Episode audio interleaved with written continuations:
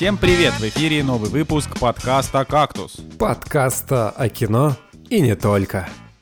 И с вами поднял восстание на захваченной земле Николай Цигулиев. Всю неделю бегал с монтировкой Евгений Москвин. Уничтожил 70% демонов ада Николай Солнышко. Сегодня в «Кактусе» редакция полным составом борется с инопланетянами. Еще один нормальный фильм с Адамом Сэндлером. Настоящий детектив от Стивена Кинга. Женя и чтец, и одновременно не чтец. Кино категории «Б», «Звездные врата» и «Silent Hill».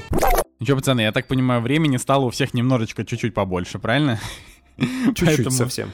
Поэтому э, контента стало смотреть. Вы просто не знаете, это я сейчас к нашим слушателям обращаюсь, а, что у нас в чатах происходит. Там просто Женя каждый день по 15 фильмов отгружает. Нам Вообще, он такой, пацаны, я посмотрел вот это, вот это, вот это, вот это. Я, я уже, у меня уже глаза начинают просто уставать от, от, э, пе- перечисления того, что Женя успел посмотреть. Да, на самом деле мы даже клинику начали пересматривать э, во время занятий спортом. Вот, йога, там все дела. И слушайте, клиника огонь. Тем более сейчас Зак Брав а, со своим шоколадным мишкой выпускают э, подкаст, где они а, пересматривают э, клинику и каждую серию и оставляют свои комментарии. Блин, по-моему, это круто. Блин, Вы слышали про то, что, значит, недавно Зак Снайдер... Это, я, это как раз продолжает то, что ты сейчас сказал.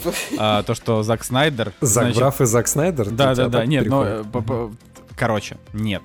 Это, конечно, совпадение, что Зак, но а, мы- мысль в том, что Зак Снайдер недавно записал, как, ну, типа, с комментариями Бэтмен против Супермена, и в интернете поднялся хайп, типа, смотрите, Зак Снайдер, типа, записал там с комментариями Бэтмена против Супермена, рассказал, какая там символика, и я такой, знаете, подождите, а в какой момент мы начали считать, что Бэтмен против Супермена это не говнище ссаное на 5 из 10, на, на 3? Вообще, Это, это удивительно, это очень смешно, то что реально, ну, это плохой фильм Бэтмен против Супермена, но почему-то, ну, ну, почему-то, когда его смотрит Зак Снайдер с комментариями, это почему-то уже неплохой фильм, нет, и то есть, давайте так... э, Не, я имею в виду не что он становится неплохой, а то, что, а то, что люди вокруг этого создали такое, ну как я не знаю, такой хайп. Да, наверное, что- а, как сказать, просто, ну вот, э, типа, фильм с комментариями режиссера это не новая история, это впервые, не впервые, очень часто, вот, я не знаю, как сейчас люди покупают DVD или Bluetooth, э, Bluetooth, Blu-ray,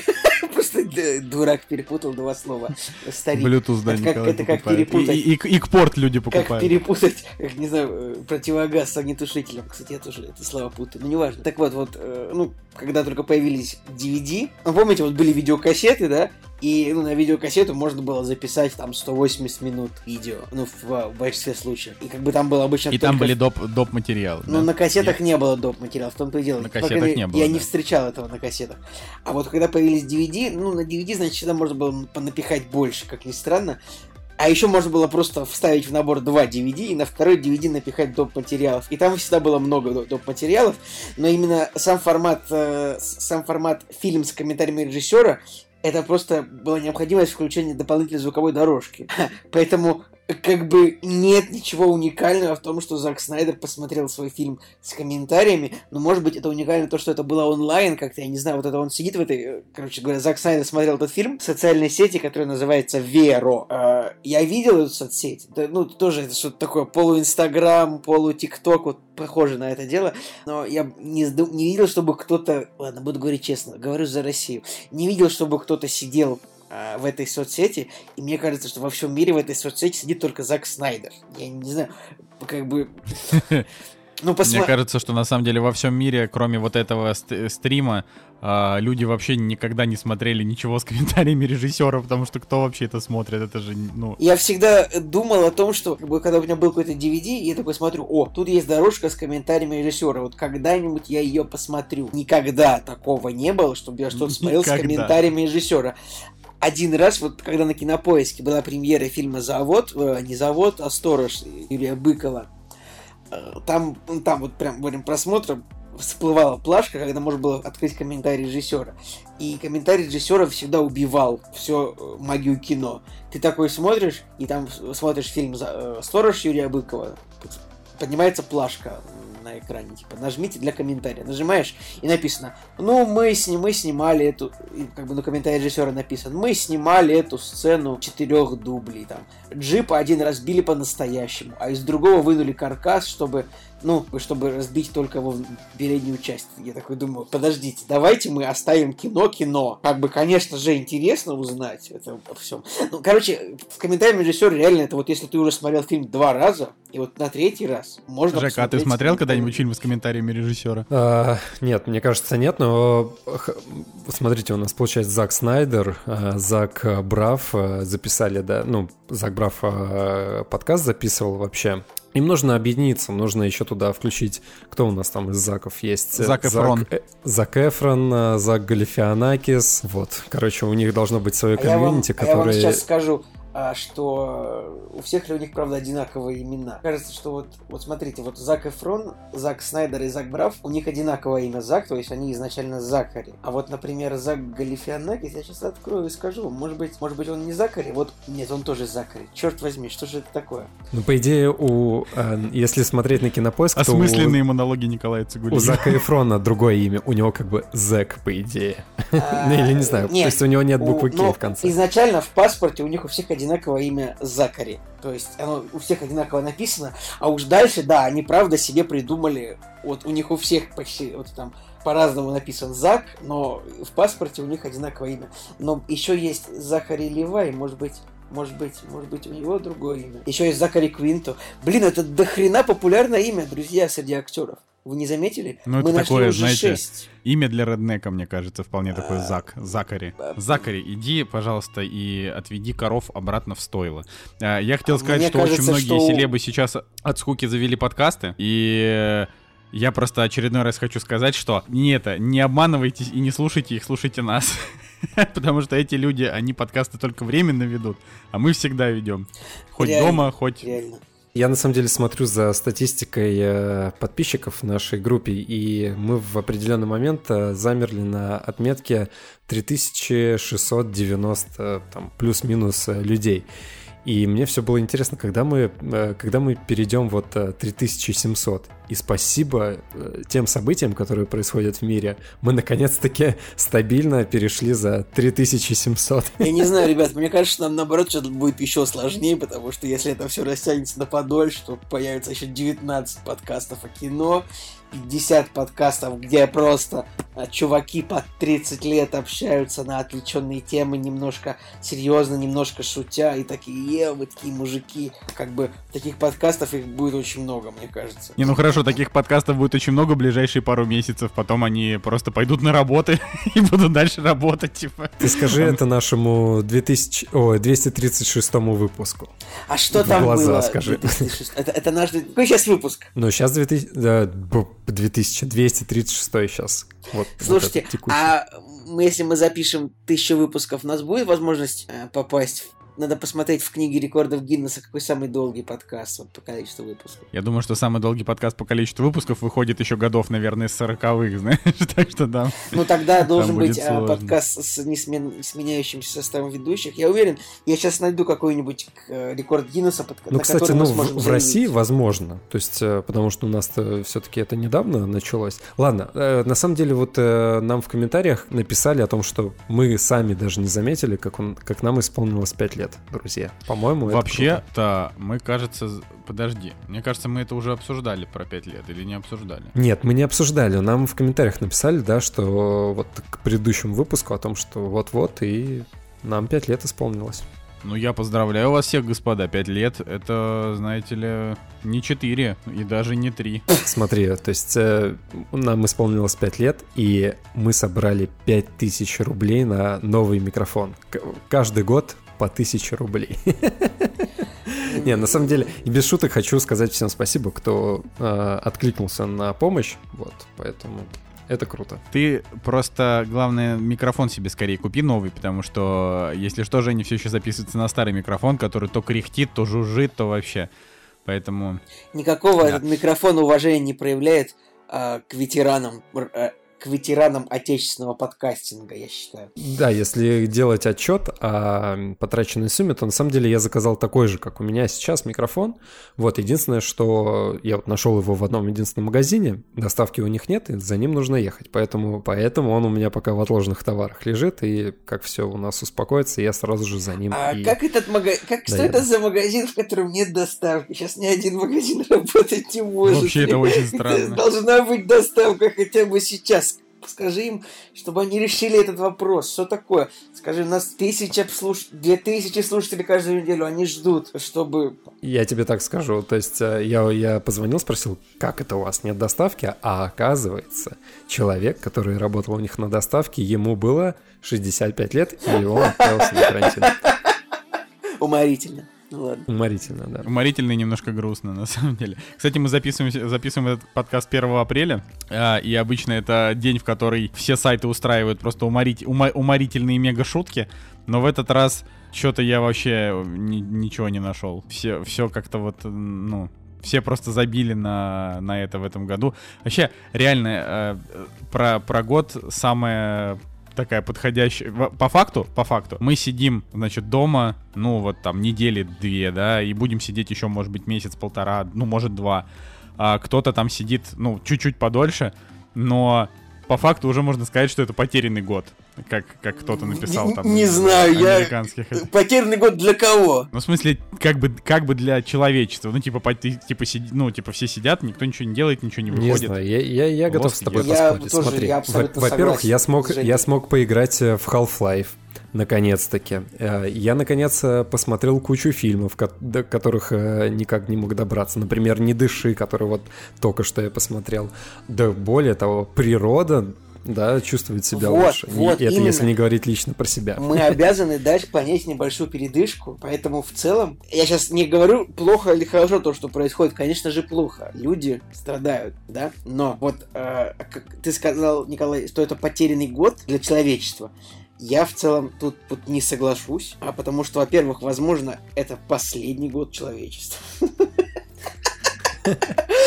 А Почему последний? Ну, потому что мы не знаем, что произойдет дальше. Это, как бы, мы же не ожидали, что, ну, вот, э, как бы, у нас вроде бы... А, такой... типа, ты думаешь, что сейчас это, знаешь, э, к лету, к лету, все, к лету, значит, болезнь поутихнет, и тут инопланетяне, да, Ну, блин, инопланетяне — это менее вероятный сценарий, но но мы, у нас же такое человечество, мы такие вакцинируемся, вроде как медицина есть, и тут такая вот история случилась, в которой, в общем, невозможно справиться вот в нынешних, вот в нынешних условиях, да, поэтому э, неизвестно, какая болезнь вот может, ну, просто появиться вот так вот с потолка еще раз, но еще э, вот потерян ли это год для человечества? Я считаю, что нет. Э, для многих это возможность тоже немножечко переосмыслить то, чем они занимаются. Для природы возможность немножечко отдохнуть, совсем чуть-чуть там. Все эти шутки о том, что дикие животные вернулись вот в какое-то место, в которых их не было. Но самая большая, мне больше всего понравилась шутка вот это, то, что э, природа настолько очистилась, что в Зимний дворец вернулись большевики. Э, я не знаю, мне кажется, это самая смешная шутка на эту тему. Конечно же, она откуда-то из интернета, я ни в коем случае не ее автор. Но в целом вот все плохо, конечно, все ужасно, все отвратительно. Но я призываю с позитивно это смотреть, э, как бы не с точки зрения того, что это потеря, а с точки зрения того, что это переосмысление. Нет, ну я как бы, я называю потерянный год не в смысле э, с депрессивной точки зрения, я как раз тоже призываю всех позитивно относиться, я просто тому, что, ну, ну это правда потерянный год для, для всех, ну, то есть вот ты говоришь, нет, клево для природы, но если именно смотреть на вещи трезво, я не говорю, что это типа критично, кри критично какой-то роковой год, но он оказался таковым, например, для киноиндустрии, которая потеряет миллиарды долларов, миллиарды, не миллионы, миллиарды, а, значит, для огромного количества среднего и мелкого бизнеса, который закрылся и больше никогда не откроется, для большого количества людей, которые потеряли свои работы. Ну, то есть я к тому, что это такая тема, это что... Все, это все понятно. Это все это, это, это, это, конечно. Вот. Но вот если относительно нашего подкаста, то мне, честно говоря, раздражает просто отсутствие новостей. Потому что все. Сейчас как бы самая, знаете, радостная новость это а, что кто-то там, я не знаю, из знаменитостей перестал болеть. И ты такой думаешь, блин, Том Хэнкс, с тобой все будет хорошо, пожалуйста. Слушайте, на самом деле есть еще один плюс. У меня соседи, мне кажется, ну, сейчас получается что, семьи... Они ремонт да, заделали наконец-то или что? Нет, нет, нет, нет. Да. То есть они все время ругались, постоянно кричали, там, стучали и так далее. А, вот, и, и сейчас, получается, люди заперты в одном пространстве, и в какой-то момент, мне кажется, честно, они там поубивали друг друга, потому я что думал, последние четыре дня уже тишина что типа вот они ругались, ругались, ругались, и наконец-то типа жена убила мужа, и как бы это и больше за стеной у меня не шумят. Я примерно думал, что реально это просто вообще это, этому... это просто наслаждение, да. Когда не, ну знаешь, как бы это на самом деле шутки шутками, а в Норвегии это количество домашнего насилия, как, как это я не знаю, правильно ли я это формулирую. В общем, у, у, увеличилось количество да, таких вот э, моментов, поэтому, поэтому да, вполне может быть, что твои соседи Но... там переубивали друга. Если да, но... говорить говорить о таких вещах, то в Китае после всей истории вроде как не то чтобы бум, но увеличилось количество разводов, потому что тоже люди, находясь в одном пространстве, ну, задолбали друг друга немножко. За несколько месяцев. Блин, я все-таки думаю о том, что есть ли какие-то вот еще очевидные плюсы. Вот есть очевидные минусы. Да, есть, конечно. Вот, кроме, ну, давайте... Есть, смотрите, нет, нет, подождите, есть очевидные плюсы. Вот, ты, вот даже в ситуации там о том, что киноиндустрия потеряла миллиарды долларов. Так это, блин, потеряли, я не знаю, там огромные корпорации, студии. И в, этом, в этой ситуации есть просто огромная возможность для каких-нибудь э, новых игроков независимых поменять рынок, сделать что-то интересное и так далее. То есть мы здесь сидели, смотрели просто пачками диснеевские фильмы, которые, которые мы уже стали ругать, да, там повсеместно. А они потеряли деньги, там перестроили перестроили свой график. И на самом деле могут появиться новые какие-нибудь студии, воспользуются шансом, там, да, чтобы успеть выпустить картину, пока другие там не выпустили. Ну, это я к примеру говорю, да. То есть для, для кого-то, для каких-то других э, людей, там, не знаю, бизнеса есть, э, ну, то есть появился какой-то исторический момент, когда можно этим воспользоваться и извлечь из этого выгоду. Знаете, в начале э, в сериале Озарк э, главный персонаж э, говорил, что среднестатистический американец может жить год на свои накопления. Ну, типа, я такой думаю, а вот вы сможете жить год на свои накопления, друзья? Нет, я, я, я вообще только сегодня подумал, что мне очень повезло, что у меня есть работа. То есть я, конечно, немножечко подустал, потому что от сидения дома работы стало только больше, и заканчивается она теперь намного позже, вот, и на себя времени практически нет. С другой стороны, я понимаю, что есть работа, есть дело, вот, и я хотя бы не маюсь от скуки, вот, я не знаю, как ситуация у вас, э, но мне было бы это прям совершенно невозможно. Я бы просто полез бы на стену, ну, там, не знаю, на четвертый день. Слушай, ну, Поэтому... ну, я не знаю, ну, то есть у, у тебя как бы, ты сейчас работаешь из дома, у меня вообще, получается, выходные, которые устроила нам правительство. А, ну, еще пару недель, Жень, у тебя будут выходные точно, а там уже не понятно. Да, да, да, да, понятно. Вот, а, кто у нас на фрилансе из нас троих? Ну, я никогда не работал, да, и не работаю, не собираюсь. Вот, Поэтому как у тебя меня, обстоит? У э? меня, да, неплохо. Как бы у меня все хорошо. Я не жалуюсь. Как бы я не знаю, какие именно детали я бы мог рассказать о том, что происходит. Но я давайте, давай, давай ты уже Давай ты уже, ты уже расскажешь, и мы потихонечку начнем переходить, что за э, борьба с инопланетянами. Наверное, все заинтригованы, вообще не понимают, что происходит. Расскажите, что а, вообще. Слушайте, оказалось, что э, карантин, блин, мы хотели это слово не говорить, но Боже что мы. Оказалось, что сидение дома для нас всех привело к тому, что мы дай дай дай начали потихонечку все-таки играть а, в компьютерные игры. Ну, вот Николай это. Видеоигры это называется. Ну, я говорю, как ну, типа... я говорю как старик, как старик, ну, поскольку я играю не на телевизоре, для меня это все-таки компьютерная игра, я играю на компьютер. Это компьютерная игра. Прости, Николай. Да-да-да. Не забудь попросить Анну убрать, убрать песочек под твоим стулом. Давай. Продолжай после твоего визита в Петербург, неважно. А, так вот, и Женя начал играть, вернулся в игры, вернее. И я вот тоже э, заглядывался на одну игрушечку 4 года примерно. И вот наконец-то все звезды сошлись, чтобы я мог так часок-полтора в день э, уделять э, великолепной компьютерной игре XCOM 2. В то время как Николай, ну конечно же, во что же еще может играть Николай, кроме как в самую последнюю модную, выш... в самую последнюю модную вышедшую игру Doom Eternal, Eternal. И Женя играет в ремастеринговую версию легендарного э, first-person шутера Half-Life Black Mesa.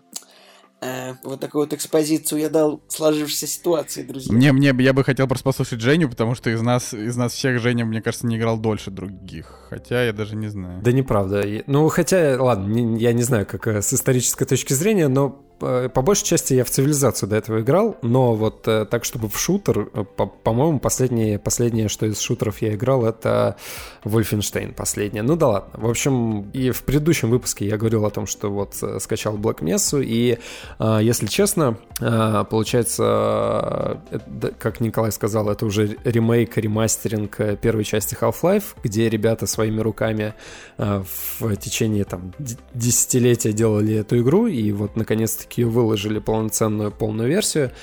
И меня прям реально захватило. То есть, смотри, я до этого, допустим, скачивал, а, не знаю, там, Лару Крофт, мне не понравилось. Там, скачивал еще что-нибудь, мне тоже не понравилось. Там, какой-нибудь э, Call of Duty, мне тоже не, мне тоже не нравилось. Ну, потому что мне не нравился сюжет, мне не нравилась откровенная какая-то...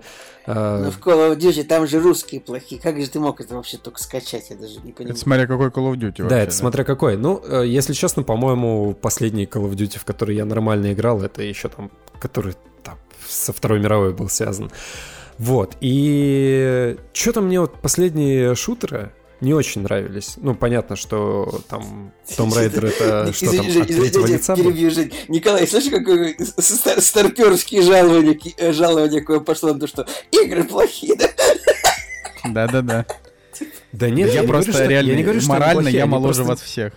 Они просто неинтересные для меня стали. То есть э, сценарно, вот я, допустим, кино смотрю, и мне нравится сценарий, да, где все логично и э, все по не знаю, там по правилам каким-то действует.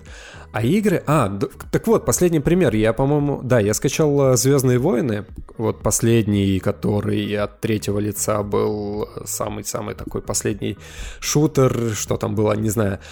И мне а не ш... очень нравилось. То есть... Какая, какая часть, какой ты части говоришь, прости? Давай, Николай, скажи, что там выходило из Звездных войн? Как он правильно назывался? Fallen Order? Последний да, Fallen да, да, Order, Fallen, Order, да. В общем, он вроде бы нормальный, но все равно какая-то подростковость присутствует. И мне уже с э, моих там 28 лет э, не очень интересно во все это играть было. То есть я такой, блин, ну. Это очень верю. странно. Да, это очень и, странно. И, короче, ну, вот, э, и, значит, играю я в этот Half-Life, и, блин, меня прям вообще захватило. Мне кажется, вот реально легендарная игра, в которой и прям и страшно, и сценарий какой-то, и смешной, там, и пугающий. В общем, не знаю, мне кажется, все, э, все ингредиенты вообще идеально сбалансированы. Прям... А еще, получается, обновленная графика, то есть, как бы, я, я скачивал в свое время Half-Life, и я в него не стал играть, потому что, ну, действительно, графа устарел. То есть, мне вот с визуальной точки зрения было уже такой, думаю, блин, не, что-то неохота.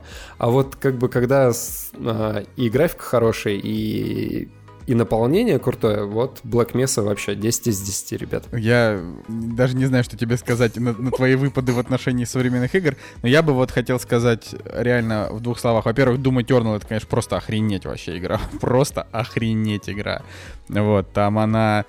Она и, и сюжет там есть, даже чуть-чуточку процентов на 5 побольше, чем в предыдущей 2016 года и там есть теперь хаб, с которого ты начинаешь миссии, и там и юмора побольше, и она подрайвовей, и она поинтересней, и э, очень много всяких там... Короче, это как вот Doom 2016, но он мне не нравится, но умноженный типа там на 3, и от этого он крутой. Но вообще я хотел сказать реально два слова, что вот буквально в этом Умноженный году... на Doom 3, ты хотел сказать умноженный... Нет, ну, ну вообще, ну, на самом деле... Doom 3 как бы вообще вот тоже крутая игра. Я, Она вообще Я очень сильно поспорю, я считаю, что Doom 3 в свое время это была очень плохая игра. Мне это тоже была очень, Я просто с нее начал играть в Doom. стрелялка, в том смысле, что э, Короче говоря, если мы углубимся в историю серии Doom, то первый Doom и второй Doom именно что это были для своего времени ураганные шутеры, в которых персонаж очень быстро передвигался, очень агрессивно убивал, очень быстро стрелял. Doom 3 же получился хоррор с очень слабым и медленным персонажем, поэтому, э, ну, может быть, это была неплохая игра, но она была совсем не в духе игры, не в духе серии. Поэтому это была игра, игра типа на 6,5 из 10. Что касается последующих высших игр, я понятия не имею. Ну, а, а последующие это как э, классический Doom, только только на новый графон. Я, конечно, хочу вот...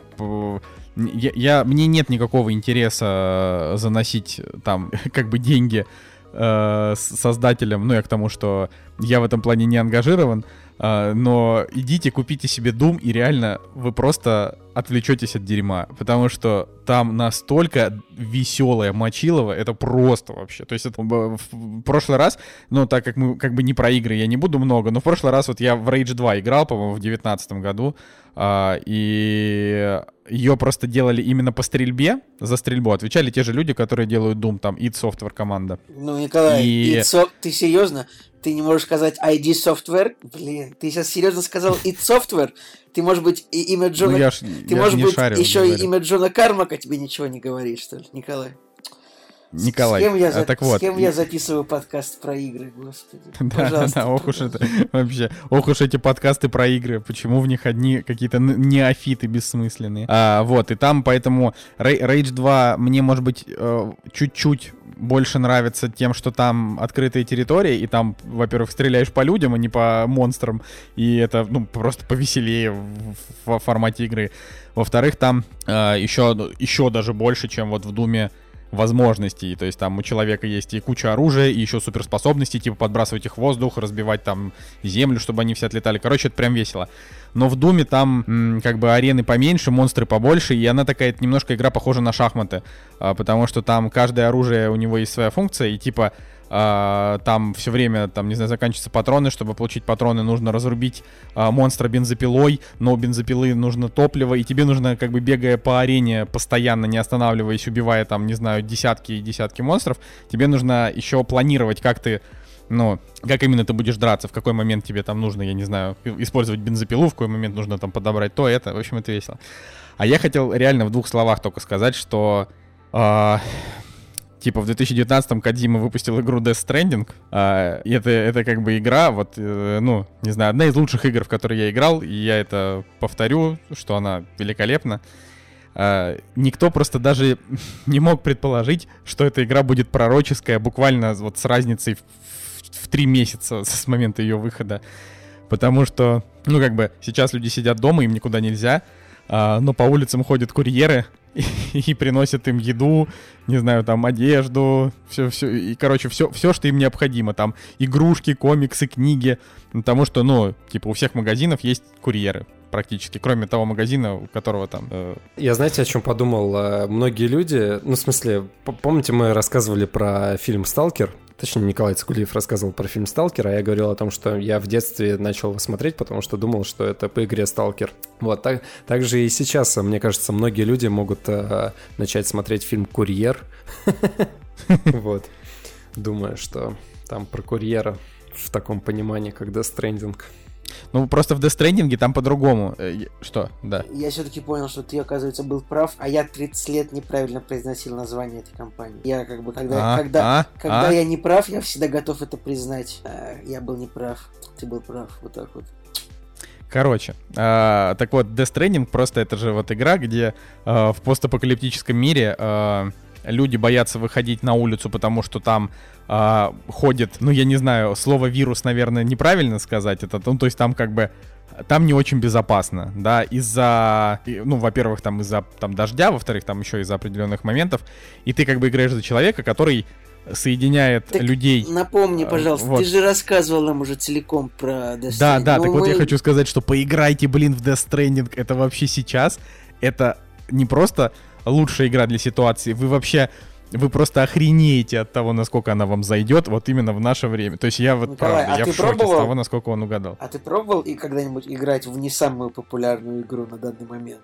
Она, если, если что, Death Stranding, как бы она, э, типа, по, по, по денежным сборам-то она провалилась, и у нее, типа, не супер, не супер огромный метакритик, знаешь, там не 100, как обычно, у него там 80 или там 83, поэтому она не, не, не это, это, она не была оверхайп. Вот. Ты серьез... Давай расскажи ты, ты там серьезно? про свой XCOM, да. Весь твит, ладно. Я просто считаю, что даже я, я как человек, который не подписан ни одно околоигровое издание, э, я про Death Stranding просто знаю все, просто от осколков, да -да, от осколков что... мнений людей вокруг. Ее все очень ждали просто до выхода. А вот когда она вышла, ее э, в итоге просто продажи были не очень высокие, вот, и все. А, ну, давай, говорю, про свою расскажи уже и пошли не, про кино разговаривать. Не сильно люблю рассказывать про игры, потому что в целом это всегда получается в формате Википедии, а не как-то без юмора, без... не знаю даже. Ладно. А, есть такая серия игр, называется XCOM, ну или XCOM, как вам удобно. Да. X, дефис, C, C-O-M. Аж в 90 Николай, аж... ты понимаешь, да, что никто, никто абсолютно никто. Николай рассказывает про игры, читая со страницы Википедии. Типа даже Короче говоря, знаки произносит. Аж в 94 году вышла первая часть из этой серии. И если в двух словах описывать эту серию, то это пошаговая стратегия о борьбе организации XCOM с инопланетянами, которые вторглись на нашу прекрасную планету Земля. И так получается, что вот третья игра у нас уже в сегодня в выпуске о борьбе с инопланетянами. Блин, разработчики игр, а вы думали, э, вы когда-нибудь думали рассмотреть возможность э, не инопланетян в качестве врагов? Ну ладно, так вот, наверное, ну, как бы серия XCOM с 94 -го года этим занимается, потому что еще в 94 году была первая часть, через годик вышла вторая часть. И это как бы я на самом деле думал о том, как я буду об этой игре рассказывать, и я просто знал, что я провалюсь в этом, вот просто с первых строчек. Просто потому что немножко э, странно описывается игровой процесс. То есть, условно, вот у тебя есть эта организация, ты набираешь в нее бойцов, проводишь исследования а, и вылетаешь на задание, где собственно, напали инопланетяне. Вот, было три части в 90-х годах. Первая, вторая и третья, как вы смогли придумать. А потом в 2012 году был ремай, э, был перезапуск этой игры других разработчиков. И как бы вот что великолепные части были предыдущие, что вышли в 90-х, так и супер великолепные части вот выходят сейчас. В 2012 году была XCOM 1, ну то есть это уже как бы XCOM не 1, а 4, но поскольку это перезапуск, то один. И через 4 года, в 2016 вышла XCOM 2. Это игра, в которую играю сейчас. Ну, э, вот так вот, если сравнить с той игрой, которую я играл в детстве, конечно же, я не играл в нее в 94 году, я был слишком маленький, чтобы это понять, но я подсматривал за плечом своего старшего брата, он прям так виртуозно раскидывал инопланетян в этой игре. Напомню, это пошаговая стратегия, то есть это как шахматы, ты как бы думаешь каждый ход, у тебя есть там 5-6 бойцов, ты думаешь, куда они пойдут в каждом ходу, какие действия они произнесут, да, я знаю, у вас уже бомбят задницы за своими экранами, потому что я, не знаю, мне кажется, странно я все рассказываю, вот, ну, я вам так скажу просто, что вот в последней части разработчики уже сделали какое-то совершенно невероятное количество, э, скажем так, контента накинули они в игру. То есть ты управляешь своей базой, э, дружишь с другими фракциями. Также, как бы, ну, э, конечно же, основная часть игры это все равно Battlescape, то есть это боевая составляющая. У тебя есть отряд, который высаживается и э, в пошаговом режиме воюет с врагами. Я в игру пока наиграл всего часов 8 или 9, а прохождение должно занять примерно часов 60, поэтому я особо много сейчас не расскажу. Просто как бы вот это людям со стороны Хотя у, у игры 93 метакритик, и обычно у нее тоже там 10 там, или 9 на всех сайтах, но людям со стороны, которые не играли в XCOM, это такое, это то же самое, что рассказывать кому-то про то, в какой ты секте состоишь. Я так всегда считал. Поэтому я не буду, как бы... Но если вы любите стратегии пошаговые или инопланетян, это вот очень вероятность крайне мала того, что какой человек, который знаком со всей этой историей, меня услышит сейчас. Я просто скажу вам, что я доволен, что вот я вот могу в нее сейчас поиграть, и просто душевно у меня спокойствие по этому поводу. Я, кстати, знаю о том, что XCOM оригинальный есть э, полностью, он выходил на телефонах, портированный, и он там стоит что-то рублей 400. То есть э, оригинальную игру можно даже не на компьютере поиграть, а там, не знаю, на планшете каком-нибудь, телефоне и так далее. Э, ну, в принципе, вот пошаговые игры, да, не подходят к тому, чтобы быть адаптированы под любую платформу. А, друзья, наша игровая 15 минут окончена, я думаю. Да, да. Вот и они! Премьеры недели!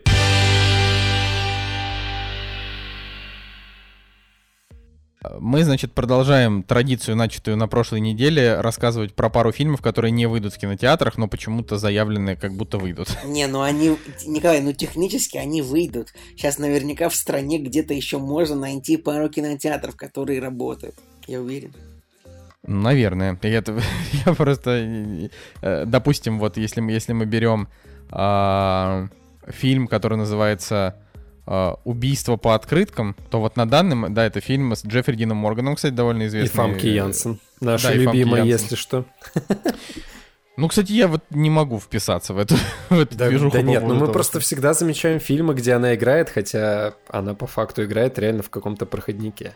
Слушайте, ну, я считаю, что вот она сыграла э, Дж- Джин Грей, Джин Грей её в, зовут, да. в «Людях Икс», и достаточно. Вот мы запомним, давайте честно, мы запомним Фамки Янсен так. Ну, вот это мое мнение. Короче, Джеффри Дин Морган. а, убийство по открыткам. Я не вижу пока возможности э, там даже купить билеты. Поэтому не знаю. Но при этом на кинопоиске уже есть рецензии, уже 2000 оценок. То есть у меня ощущение, что это а, значит, очередной пост-релиз, когда, ну, когда пираты уже запиратели, но прокатчики его просто не выпустили тогда, когда это было актуально. Вот. Про него Слушайте, особо а- нечего сказать. А она неплохо выглядит для своих 55. Женя. Лучше про фильмы расскажи. Да, я посмотрел э, трейлер «Убийство по открыткам», и что-то вот по трейлеру он немножко навевает дом, которого построил Джек. То есть там есть э, а, какой-то убийца, который своих жертв оставляет в э, позах, там, не знаю, из, из- из картин там известных художников или скульпторов, и вот, и, в общем, а, прекрасный Джеффри Дин Морган э, как бы все это дело расследует. Ну, судя по Потому трейлеру. что и убили его дочь, и он за нее мстит. Да, да, да, да. Это что-то типа заложницы, получается, у нас, нет? Нет, нет, заложница же, она не, ее же не убили, она же жива, и он ее как бы пытается вытащить, Блин, пока ну, она еще но жива. заложницу не убили, э, если дочь Лема Нисона заложницу не убили, но он вел себя так, будто убили, да? Вот. Правда? Вы можете представить себе, как бы он вел себя, если бы ее убили? Вот вообще просто. Я, я че- честно говоря, это было бы, это было бы даже любопытно. Я, я смотрел две даже заложницы, первую и вторую. И, конечно, первая заложница, она именно подкупает тем, насколько фильм просто бескомпромиссно жестокий. То есть это вот, как, типа, когда в фильме происходит какая-то несправедливость, ну, не знаю, там, обычный человек погибает ни за что, или его избивают какие-то бандиты, или там невинную девушку кто-то похитил, э, ты сразу начинаешь испытывать, если фильм снят в этом плане так натуралистично, ты начинаешь испытывать такую ярость, типа, думаешь, вот сволочи, типа, вот, ну, реально. А, и вот «Заложница» — это фильм, который дает всем немножечко почесать вот эту жестокость, потому что он просто, ну, дико жестокий. Ну вот, но И- при этом ты как бы... И я вот, кстати, даже э, отобладать... Вот я вот смотрю на этот самый, на...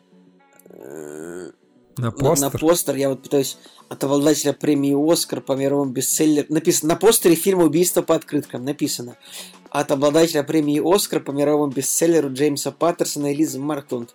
Я не могу понять, кто здесь обладатель премии Оскар. Режиссер э, Дани Станович, у него э, Оскар, А, значит, э, Ладно. да, у него Оскар 2002 года за фильм «Нич- «Ничья земля». Вот. Но это я про этот фильм ровным счетом ничего не знаю, поэтому сказать нечего, но а, я так понимаю, что он взял, да, лучший фильм на иностранном языке, поэтому, ну, молодец, я так, я, я, я думаю, но короче этот говоря, фильм никто, короче, не посмотрит. Да, про этот фильм вот вообще. Ну, мы просто, мы, мы просто говорим про эти примеры, ну, блин, потому что это самое.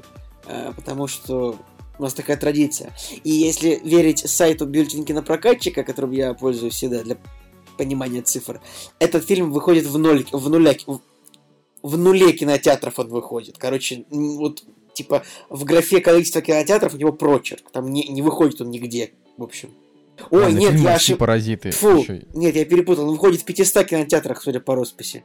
Это другие фильмы выходят. Сейчас вот, короче, мы сейчас вернемся к следующим фильмам, которые выходят в нуле кинотеатров.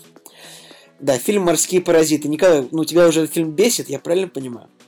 Меня бесят все, все фильмы, которые выходят на этой неделе, потому что они не выходят. Я, я не люблю такое. Я, я просто э, немножечко расстроен вот этой, вот этой ситуацией и, все еще очень болею за индустрию. Я просто боюсь, что э, мы выйдем на улицу в июне и не сможем прийти ни в один кинотеатр, потому что они все будут разорены.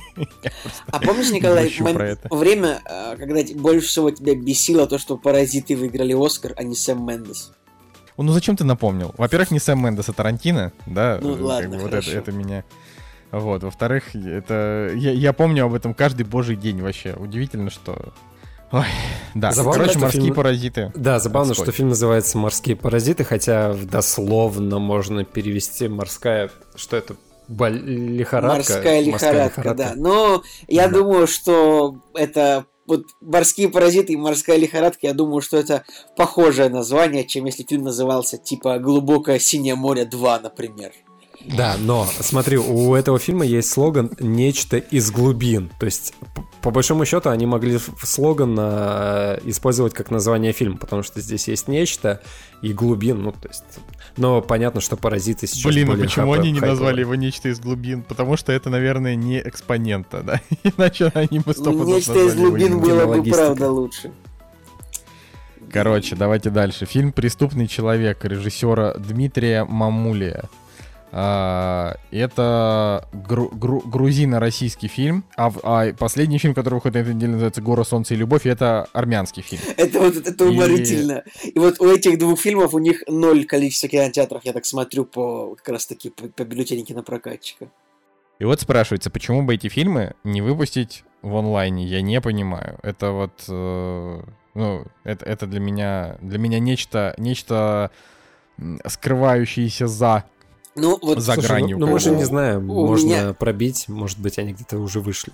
Э, Вот у меня же есть такая плохая привычка, что я всегда с очень большим неуважением отношусь к фильмам, э, как бы, о которых я не могу сделать вывода там по пяти, ну, то есть, короче говоря, эти, ф- я, так- я, я сейчас использую эту свою способность, отнесусь к этим фильмам с неуважением. Их, мне кажется, их и в кинотеатрах бы никто никогда не смотрел, и онлайн тоже никто их не будет смотреть, а? Как вам такое неуважение к фильмам? Ну, этого ты не знаешь. Знаешь, в онлайнах люди всякое смотрят. Это зависит от того, что есть на сервисе и как это рекламируется. Но это я на самом деле могу сказать, что из того, что ну, потому что это намного интереснее, чем то, что сейчас в кинотеатрах творится. А, уже можно посмотреть «Пушки Акимба», уже можно посмотреть фильм э, «Тайная, э, «Тайная жизнь», э, значит, Терренса Малика. А, уже можно посмотреть, э, значит, два новых, два новых сериала с неплохими, кстати, рейтингами. Какие? А, значит, один называется «Последний министр». Это, мгм. я так понимаю, русский ответ «Слуги «Слуги народа». народа». Да, но только у них-то там, типа, не стрёмно про президента, а у нас стрёмно, поэтому министр. Вот. И, значит, некий проект Анна Николаевна. Его очень смешно, э, значит, обстебал оптимистр у себя в сторис, но а, оценки там, правда, неплохие. Я вряд ли буду их смотреть, но сам факт. Потом можно посмотреть фильм «Грех», а, который снял... э, значит, Кончаловский, да. Кончаловский, Нас да, приглашали тогда на пресс-показ, и мы его, конечно же, пропустили. Ну да ладно.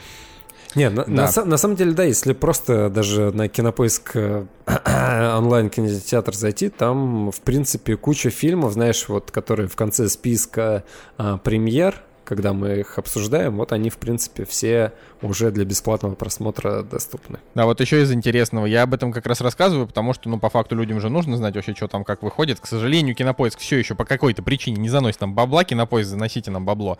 А, значит, а, вышел а, сериал «Меломанка» Зоей Кравец, который по Нику Хорнби. Ник Хорнби — это очень крутой э, писатель.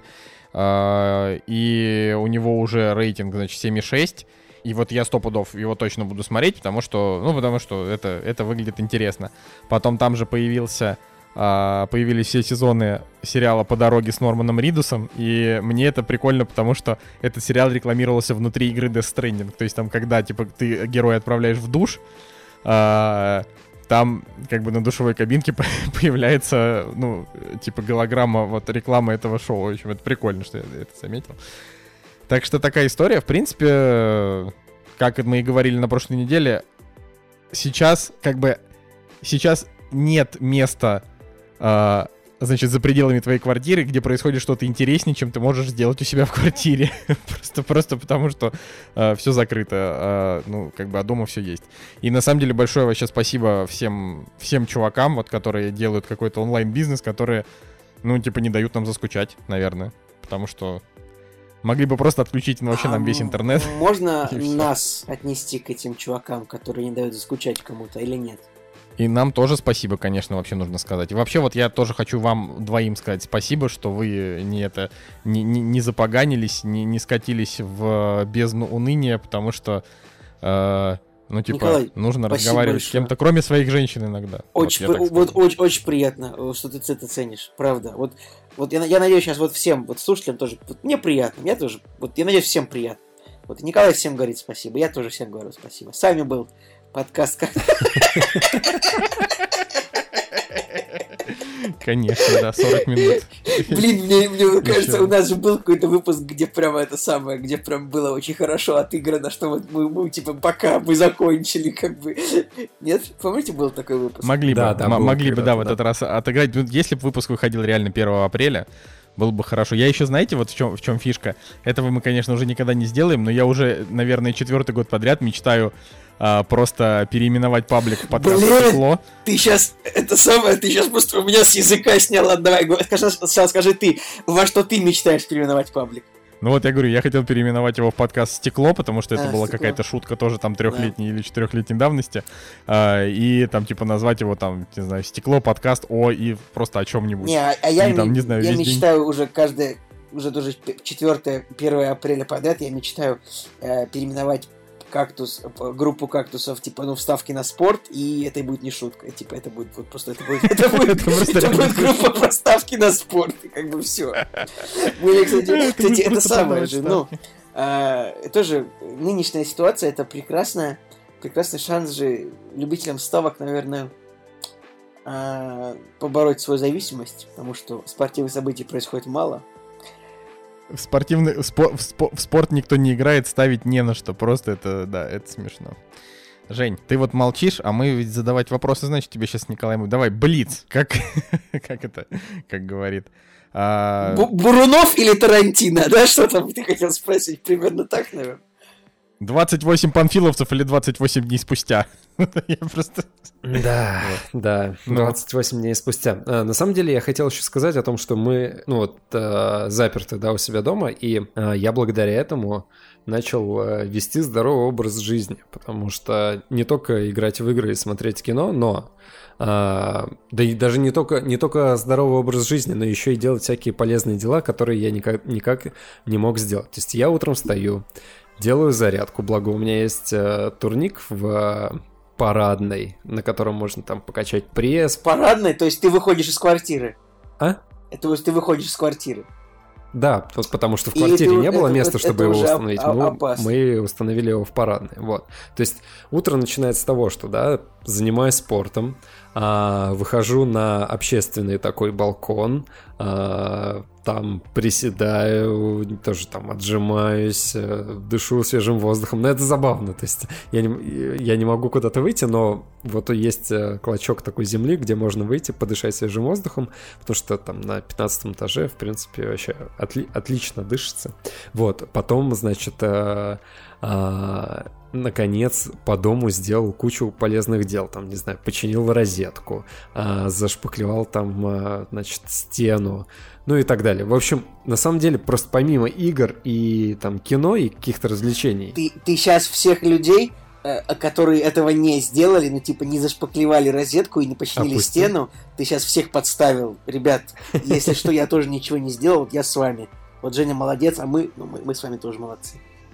Ну, я не молодец, я вообще не сделал просто ни хрена. ты же кроме- работаешь. кроме работы. ты же работаешь. Да, да, работать я работаю. Но это, это чудовищно. Я единственное, я едва себя заставляю делать каждое утро там свое ЛФК.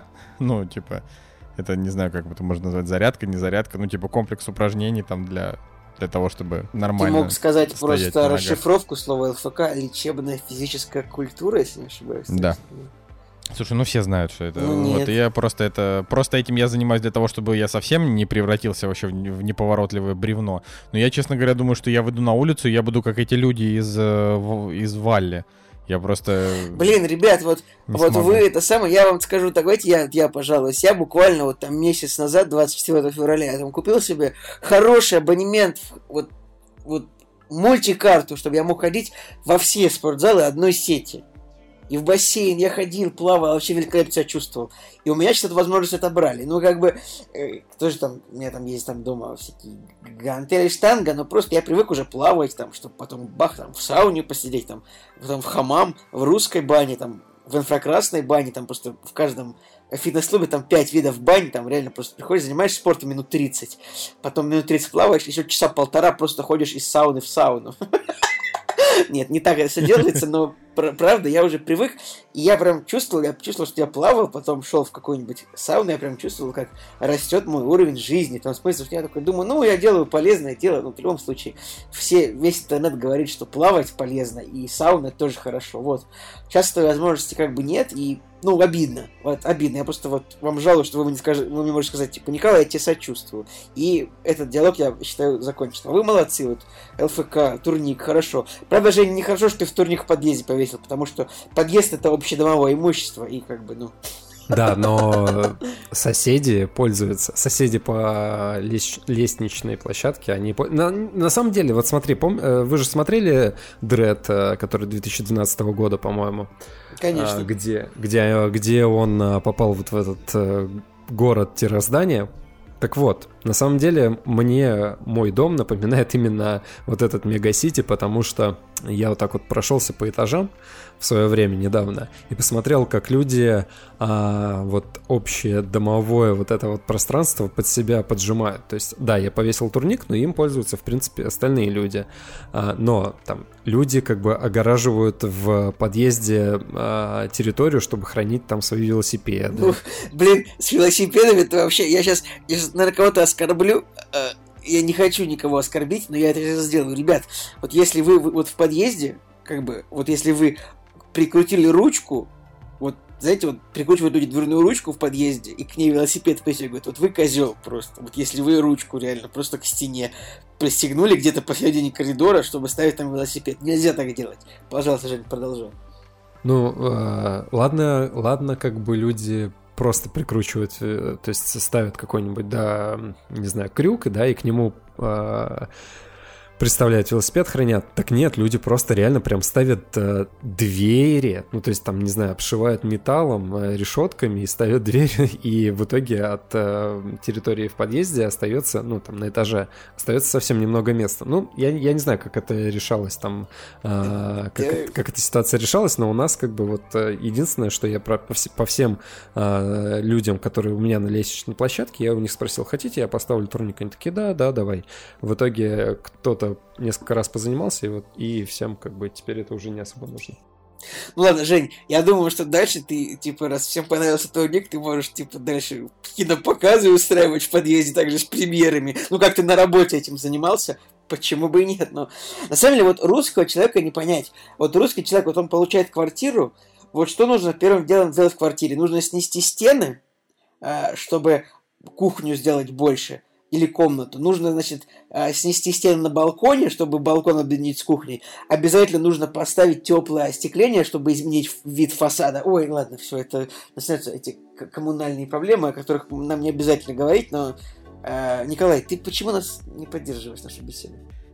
Я просто, я просто, ну, типа, не, не, не в этих, не, не в этом мире по, по по коммунальным проблемам, проблемам с соседями. У меня главная проблема это то, что а в каком женщина, ты, которая... А в каком ты мире, Николай? Ну, у меня главная проблема то, что женщина, которая как бы главная по дому, она считает, что те, кто снимают квартиру, они недостойны иметь кнопку для открытия шлагбаума. И это создает огромное количество проблем для всех абсолютно курьеров, которым нужно к нам завести. То есть, если мы заказываем там, не знаю, допустим, 35 э, килограмм продуктов, а это, ну, абсолютно нормальный заказ, типа, там, я... не знаю, 10 пакетов Тут, тут еды. Николай звучит как мерзавец, но я соглашусь. 35 килограмм продуктов, это вот, если вы сейчас целите выбирать себе заказ какой-то на сайте, у вас получится 35 килограмм продуктов. Ну, может быть, 30, но не меньше. Это правда. Ну, типа, я к тому, что там ты заказываешь, например, раз там в неделю в полторы-две, там, я не знаю, килограмм яблок, килограмм бананов, килограмм мандаринов, там, я не знаю, каких, какие-нибудь, какой-нибудь курицы в прок, там, я не знаю, три разных пэка, там, говядины. Ну, короче, к тому, что ты набираешь вот этого всего получается много, и они не могут заехать во двор, и мне каждый раз приходится как козел э, отвечать э, людям, которым не знают, и говорят, у вас шлагбаум откроется, и говорит, нет, к сожалению, он не открывается. Вам Николай, ну так ты же, ты же вообще можешь всегда это, заскандалить, забазарить любую вообще проблему. Неужели ты не можешь договориться с твоей женщиной, чтобы она тебе дала э, этот ключ от шлагбаума? Она вообще, она вообще просто... Нет, э, он как бы у меня есть ключ, мне его дали хозяева, но она все поменяла. И, и новый не дает. И у хозяев, как бы, нашей квартиры его тоже нет. Ну, то есть это такая чисто быто, бытовая история, но это забавно. И поэтому ну, как бы всякие, конечно, мелкие доставки, там ничего страшного, но если, например, нам нужно... И, ну, вот, допустим, вот когда мы заказывали, не знаю, там, кровать с матрасом... Простите, что вам приходится это слушать, это я к нашим слушателям, это, конечно, смешно. Но когда приходится кровать с матрасом заказывать, а, то так как это сама, сама по себе вещь дорогая, они, конечно, дополнительных денег за доставку не берут. А, и поэтому им приходится реально тащить весь, всю эту дичь на себе, она еще иногда там и в лифт не влезает. Я представляю, как эти люди меня ненавидят, но я ничего не могу с этим сделать. То есть я вот как бы... А, раньше я там первый год нашей жизни в этой квартире, мы, я просто из окна там нашего восьмого этажа я прям пикал и открывалась. Вот, а потом, когда они полностью заменили шлагбаум, и теперь она это может делать только... Ну, то есть вот те, те, кто тут живут, она говорит, раз вы снимаете, вы не получите ничего. Я говорю, а если, не знаю, скорой нужно будет заехать? Она говорит, заявку заранее оставляйте. Ну, вот, вот такая. Кстати, ну, по поводу скорой. Неприятно. По поводу скорой, как бы наш дом не, у него нет шлагбаума, и это вообще какое-то проходное пространство, к, через наш дом едут еще к другим домам, но э, рядом с нами есть э, другие такие более, какое-то более элитное жилье, и у них э, как раз-таки территория, она Жень, внесена... тут я тебе скажу, тут, тут вот мы, мы с тобой живем, типа, в два... мы живем, Жень, в километре друг от друга примерно, тут нигде нет элитного жилья, есть ведь просто, видимо, более ушлые люди, мне кажется. Нет, нет, нет. Э, смотри, вот в на... На, на стороне там, где я живу, то у нас здесь есть э, постройки из не такие, не многоэтажки, а чисто вот такого кирпичного строительства э, дома, и они, они здесь были раньше. Ну ладно, это, это между нами с Николаем. Ну, ну, в общем, у них просто огорожена территория э, забором и шлагбаумом. И я как-то раз наблюдал такую историю о том, что приехала скорая, и, по идее, как бы они могут, да, позвонить диспетчеру, и он им откроет, но что-то пошло не так, и, и, и скорая не могла, реально там минут 10, она стояла с сиреной около шлагбаума, им никто не открывал, и они просто как бы стояли. И то, и в итоге им открыл просто человек, который проходил мимо. Мне кажется, это просто ужасная история, потому что если кто-то за эти 10 минут скончался, то, ну, как бы это печально, конечно. Ладно, давайте к кино вернемся, а то да, давай, у нас Женя, какие-то... начни, начни с фильма «Чтец», э, ты у нас сегодня, да, от, открывающий. Да, а то у нас до этого какие-то истории для этого, для Быкова были. Да это, знаете, это будет, мы, нам нужно открыть отдельный подкаст, назвать его «Помойка», и типа просто рассказывать туда бытовые истории, типа, а, я вот пришел домой, пивка-то не оказалось в холодосе, ах, соседи вообще уроды сверли. Ну такой. Да. «Кактус» — подкаст о кино и не только. В общем, фильм «Чтец». А, мне его порекомендовала знакомая. Это был тот момент, когда мы хотели посмотреть эм, а, английского пациента. Вот. И там и там играет Рэй Файнс, и поэтому, и поэтому знакомый говорит, ага, там, а, значит, с Рэем Файнсом есть еще клевый фильм «Чтец». Мы такие, блин, надо, значит, его тоже посмотреть. И я начал пробивать информацию, и оказалось, что... Я начал пробивать информацию. Шека такой, такой, я тут начал это по своим каналам информаторов потянул, у пташки нашептали мне.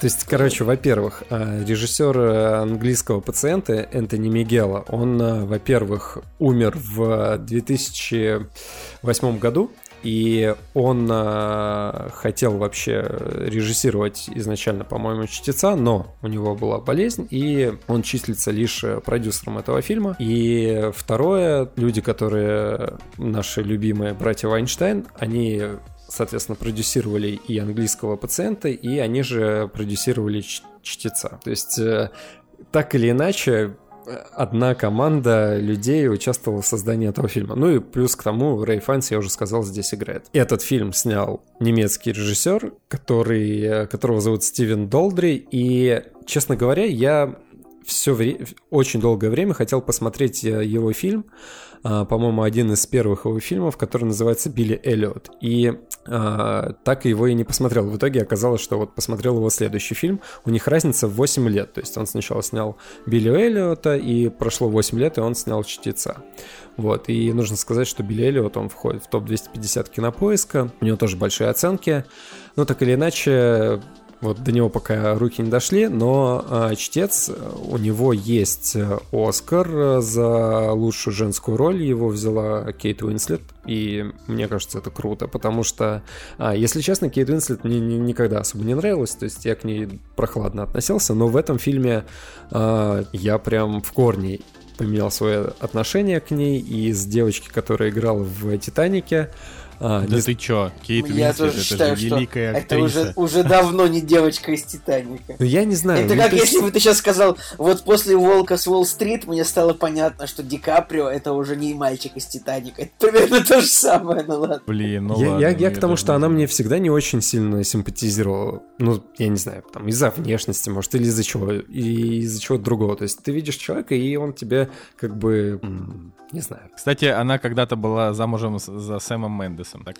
Да, так. И здесь, как бы, я, честно говоря, это первый фильм после, опять же, «Титаника», когда я вот полноценно, вдумчиво смотрел на нее как на актрису, да, и, и здесь она вот прям реально, ну, не сказать, что прям супер сильно потрясла мое сознание, но Оскар реально достоин того, чтобы, чтобы был он у нее вот за этот фильм.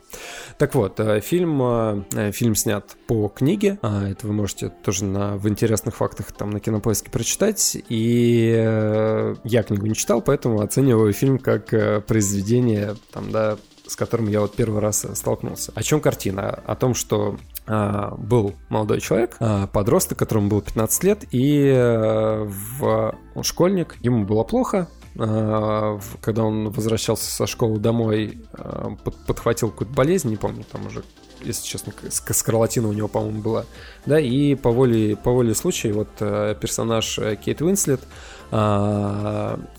она помогла этому мальчику, там, дала там полотенце, ну, не буду рассказывать в подробностях, ну, просто они в воле случая встретились, и у них закрутился роман в итоге. И первые, там, полчаса а, фильма они воспринимаются как э, любовные отношения вот э, зрелой женщины и молодого подростка. И я такой сначала думаю, блин, ну такая тема, на которой я особо не, не хотел бы акцентировать внимание, но это как бы было предисловие к основным действиям, которые произойдут дальше. То есть э, а, нам изначально не рассказывалось, что это за персонаж э, вот, вот этой женщины, да, какой, какой у нее бэкграунд.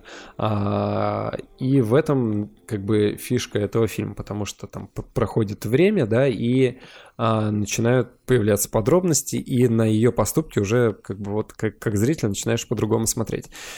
Я честно скажу, весь фильм просидел с комом в горле, потому что Здесь э, взят достаточно большой промежуток времени от, э, там, от действий там, во Второй мировой войне, да, и там, падения Берлинской стены, э, начало судебных процессов над, над теми, кто там участвовал в военных действиях. В общем, э, здесь как бы идет э, раскрытие вот э, истории персонажа, которого играет Рэй Файнс. То есть сначала это был 15-летний мальчик, да, а потом уже вот его играет Рэй Файнс. И, честно говоря, вот что с английским пациентом, что с этим фильмом, меня, конечно, до глубины души фильм тронул. Я ему поставил 9 из 10. И абсолютно рекомендую к просмотру. Ну, я вот, смотрите, я просто начинал его смотреть, не смотря трейлер, не читая синопсис, вообще ничего. То есть я просто а, посовет- последовал рекомендации, и, наверное, вот незнание того, что будет в этом фильме, оно сыграло, конечно, ключевую роль, потому что я абсолютно не мог предположить, да, как э, будут развиваться события, хотя, казалось бы, э, фабула, да, повествование очень простая, когда один, ну, когда взрослый э, человек начинает просто вспоминать свою жизнь и рассказывать о том, что с ним Это, происходит. кстати, в кстати детстве. довольно удобные, на мой взгляд, Да, это очень- о- очень удобно. Но смотри, здесь а, это вот прям 10 из 10. То есть вот именно вот а, такой формат, он этому фильму очень сильно подходит, потому что постепенно начинают, да, вот какие-то факты раскрываться, но с флешбеками вот этими нужно все-таки правильно иметь... э, иметь дело, да, правильно их э, вставлять в повествование, вести вот эту вот линию. И здесь э, к режиссеру, к продюсерам, к сценаристам вообще никаких нет вопросов. Э, весь фильм держится в напряжении.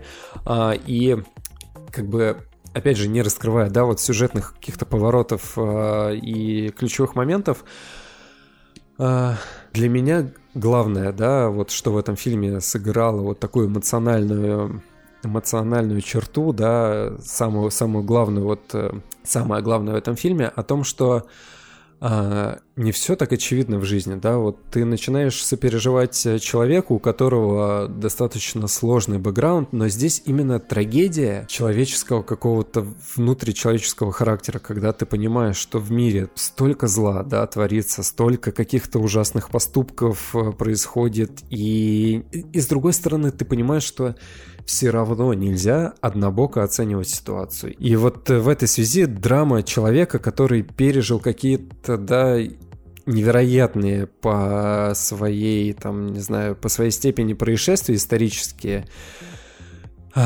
они, конечно, трогают сердце, и здесь... Э, короче, классный фильм, друзья. Я вот э, искренне вам советую, что английского пациента, что чтеца, и, опять же, возвращаясь к Вайнштейнам, опять же, да, повторюсь, вот, вот они как продюсеры, мне кажется, просто очень круто, очень круто продюсируют фильмы, потому что а, так же, как с английским пациентом, этот фильм не чурается каких-то а, откровенных сцен, он очень откровенно общается со зрителем, ничего не скрывает, показывает вот а, вот если нужно в фильме показать тяжелые эмоции, он их показывает, да, никак их не обходит, потому что это, ну, потому что создатели четко понимают, что это художественный прием, и без него здесь никуда. Блин, реально, с точки зрения продюсирования и создания фильмов, вот Вайнштейном огромный поклон. Реально, что то, что ну, этот фильм э, очень классный. Но наша организация все равно негативно относится к тому, что а, мне ну, не важно, ладно.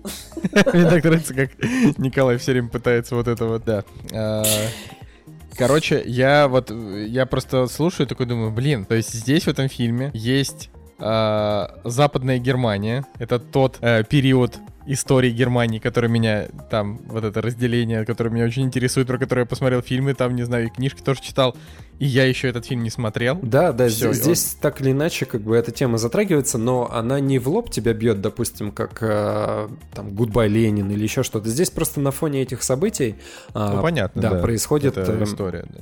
Да, происходит эта история. А, и, и, честно говоря, я просто не хочу портить э, впечатление, рассказывать, да, что здесь происходило, как я не, люблю, не, не знаешь, надо. когда до, до деталей там, э, вот здесь он так сыграл, здесь, э, здесь то неверно было или еще что-то, э, потому что все-таки впечатление именно вот от истории, отношения от истории, да, которая там заключена в этом фильме, блин, реально, я прям я прям а, ни, ни капли не пожалел, что решил вот э, просто по рекомендации человека, да, посмотреть, довериться и посмотреть этот фильм. Ну и, конечно же, здесь э, очень круто обыграна вот э, литература, да, ну не зря фильм называется «Чтец», потому что это, а, здесь не так, здесь как бы именно литературе не так много отдается времени, как таковой, да, когда там перечисляются те или иные там произведения, но именно с точки зрения там, да, художественности, как э, литература в, в жизни человека вообще может играть какую-то роль, блин, круто. Вот прям Прям круто. Захотелось прочитать. Теперь надо, теперь надо понять, что, что надо сначала сделать, прочитать или посмотреть. Не, кажется, я, сначала, наверное, лучше. Я прочитать. вот слышал мнение о том, что и книга, и фильм, то есть фильм по книге сделан круто. То есть э, те, кто читали, им этот фильм понравился.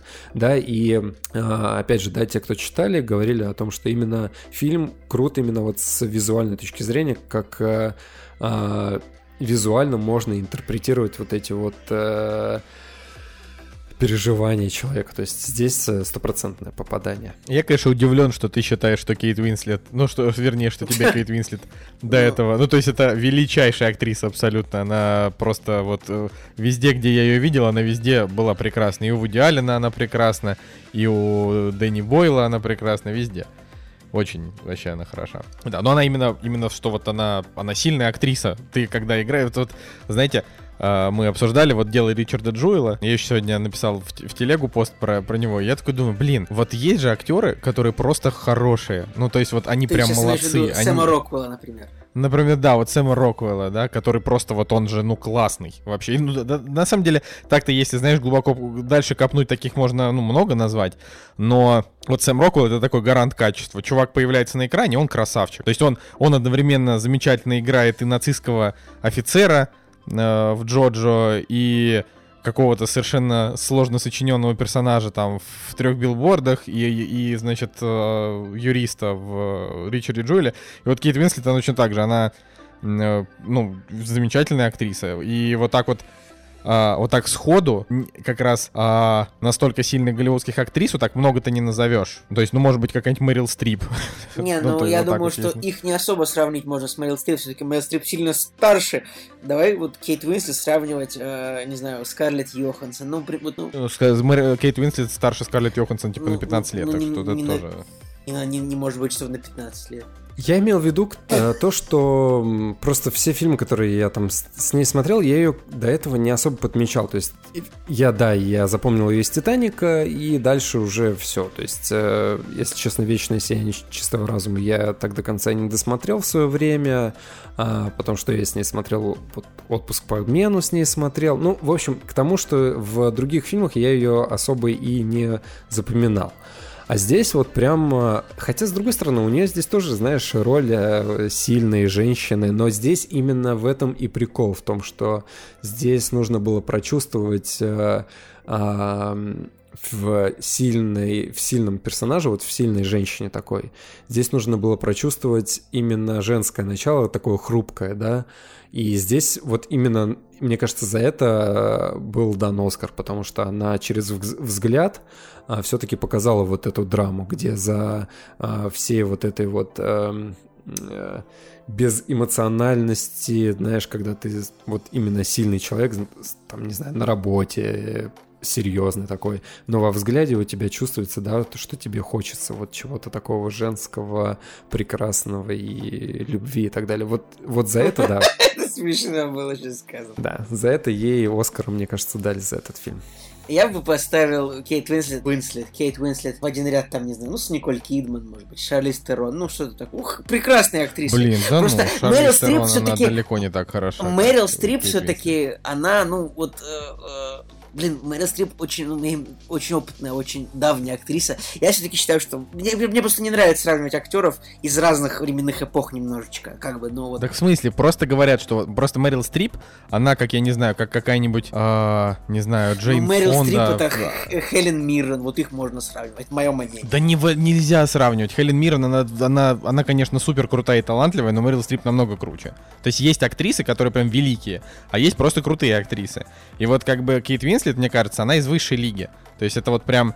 А, ну, то есть невероятно талантливая женщина, которая может воплотить любой образ на, на экране. Поэтому э, Мэрил Стрип это, э, это такой некий эталон, да, Голливуда. И вот для того, чтобы, ну вот, ее просто легко приводить в сравнение, говорить, что там, не знаю, Кейт Уинслет это э, типа, вот, ну, там, актриса, которая настолько же талантлива, как, как Мэрил Стрип была там в, в свои там лучшие годы. Сейчас просто у, у Мэрил Стрип, типа, хороших ролей особенно нет, она много все еще снимается, но просто ничего особенно хорошего.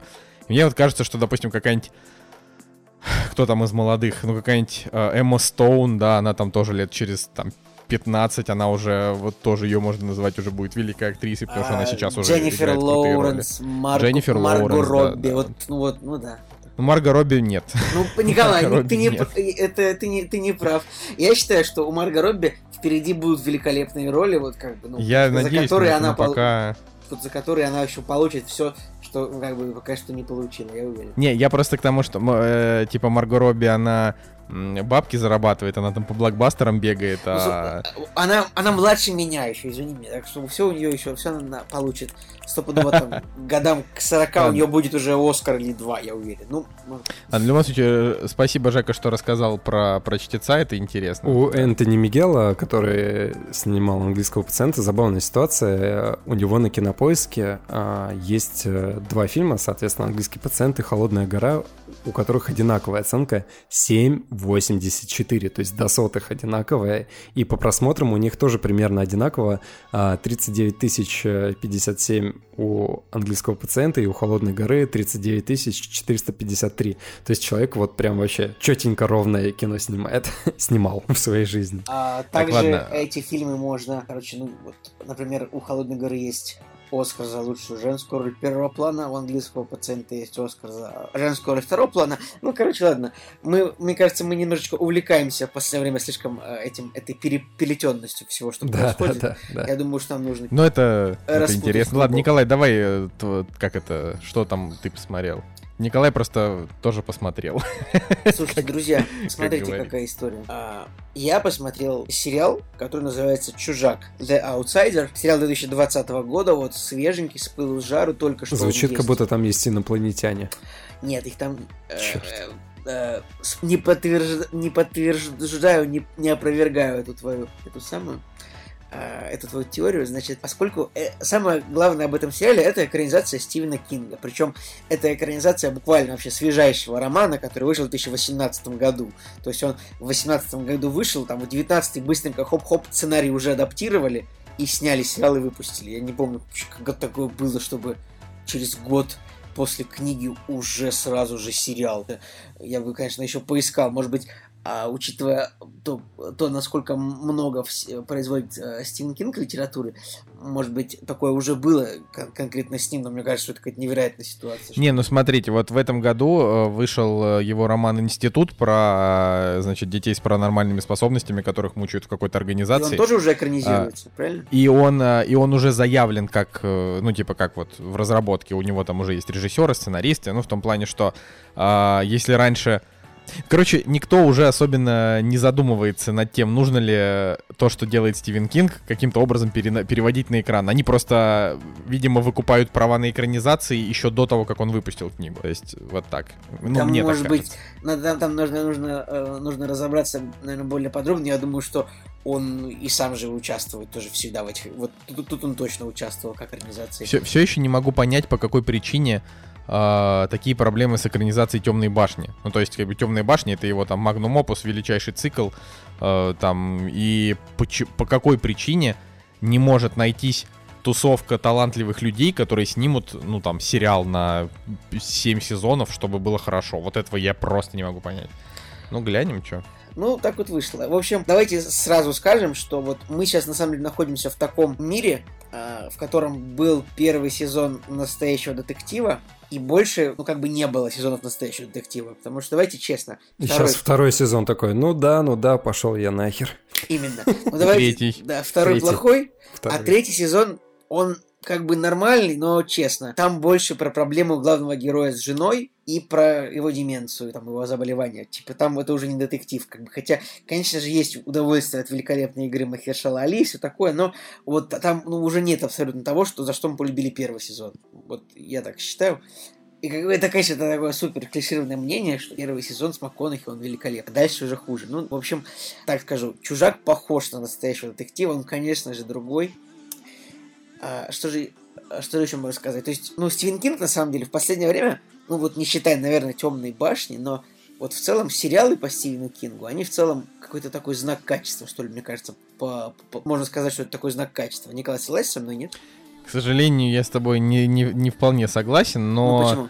А, ну, потому что, например, те последние два сериала, что я начинал смотреть по Стивену Кингу, они мне оба критично не понравились. При, А что- при что- том, что, что- там играют хорошие актеры. А, Что это было? Это Касл Рок и А, Мистер Мерседес. Блин, вот Castle Rock, да, слушай, я, наверное, сейчас, наверное, сам себе под- противоречил.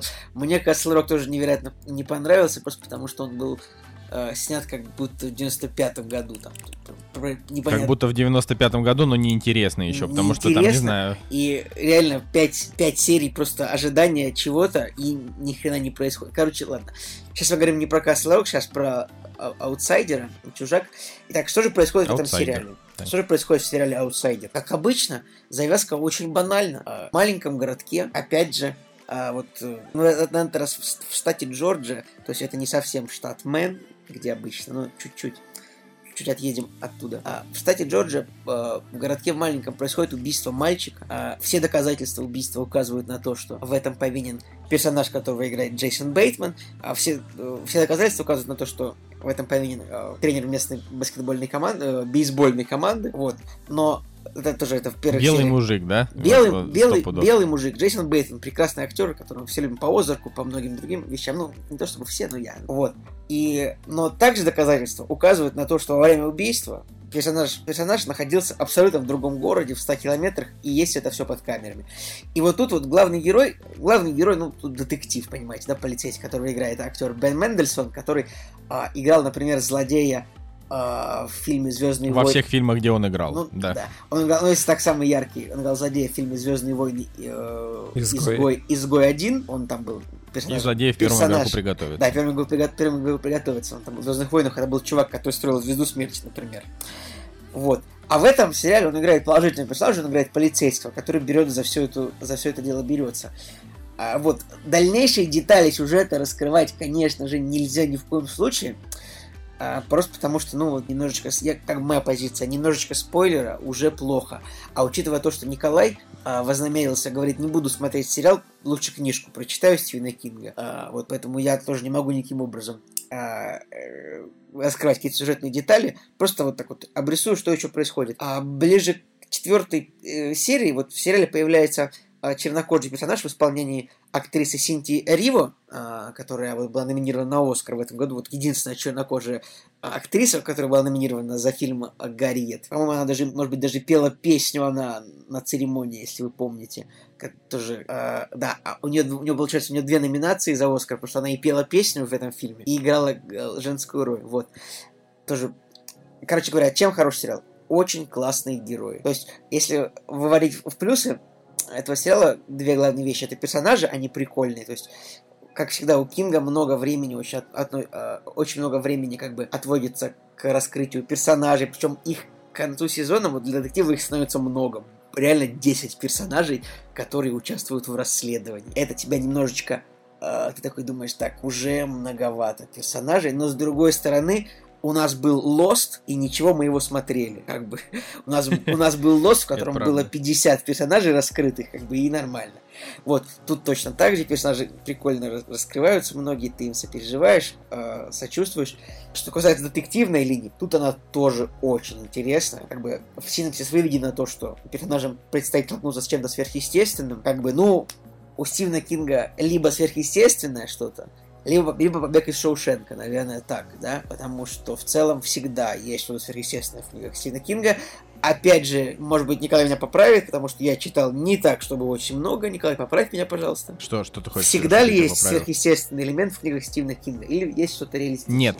Где нет? Ну, Скажи. конечно, не всегда, не Ну, всегда. насколько но чаще всего, наверное, процентов, процентов типа 80 у него какая-то чертовщина, процентов 20 у него, э, ну, из того, что, по крайней мере, я читал, да, это просто то, что люди твари и сами себе всегда все портят. Вот, ну, тут сериал не про то, что люди твари, а тут сериал вот именно, да, тут, тут, тут есть чертовщинка, она очень интересная, прикольно раскрыта, э, все там э, все персонажи вовлечены, э, все расследуют, а, атмосфера настоящего детектива. Я, наверное, бы, может быть, не стал бы советовать этот сериал, если бы не нынешние события. То есть, ну, предполагаю, что вот время на сериал, может быть, людей найдется. Такой, то есть, этот сериал на 7,5. Вот хотя на IMDb у него рейтинг крепкий 8,0. Не, а что, почему у него такие низкие я не- оценки на- на не напо- кинопоиске? а я не не понимаю. понимаю, почему. А, по- вот, например, Просто, просто я почему такой вопрос? Потому что русские зрители очень щедро расставляют десятки всегда всем детективным сериалам, и там общий рейтинг прыгает до 8,5. Поэтому. Ну, я не понимаю, почему 7.2 на кинопоиск, например, потому что часто русским не нравится, например, когда плохо показывают русских, соответственно, или когда э, плохо показывают белых, хорошо чернокожих. Тут такой проблемы нет в этом сериале. Тут он абсолютно такой. Тут вообще-то тут в основном белые мужчины играют. Тут есть одна чернокожая женщина буквально в сериале. То есть это реально максимально такой российский сериал, если можно так сказать. Ну, испанец один есть, ну, мекс- мексиканец. А, а так как бы... Почему 7.2, не знаю. Потому что объективно сериал вот на 7.7 7,8, что-то такое.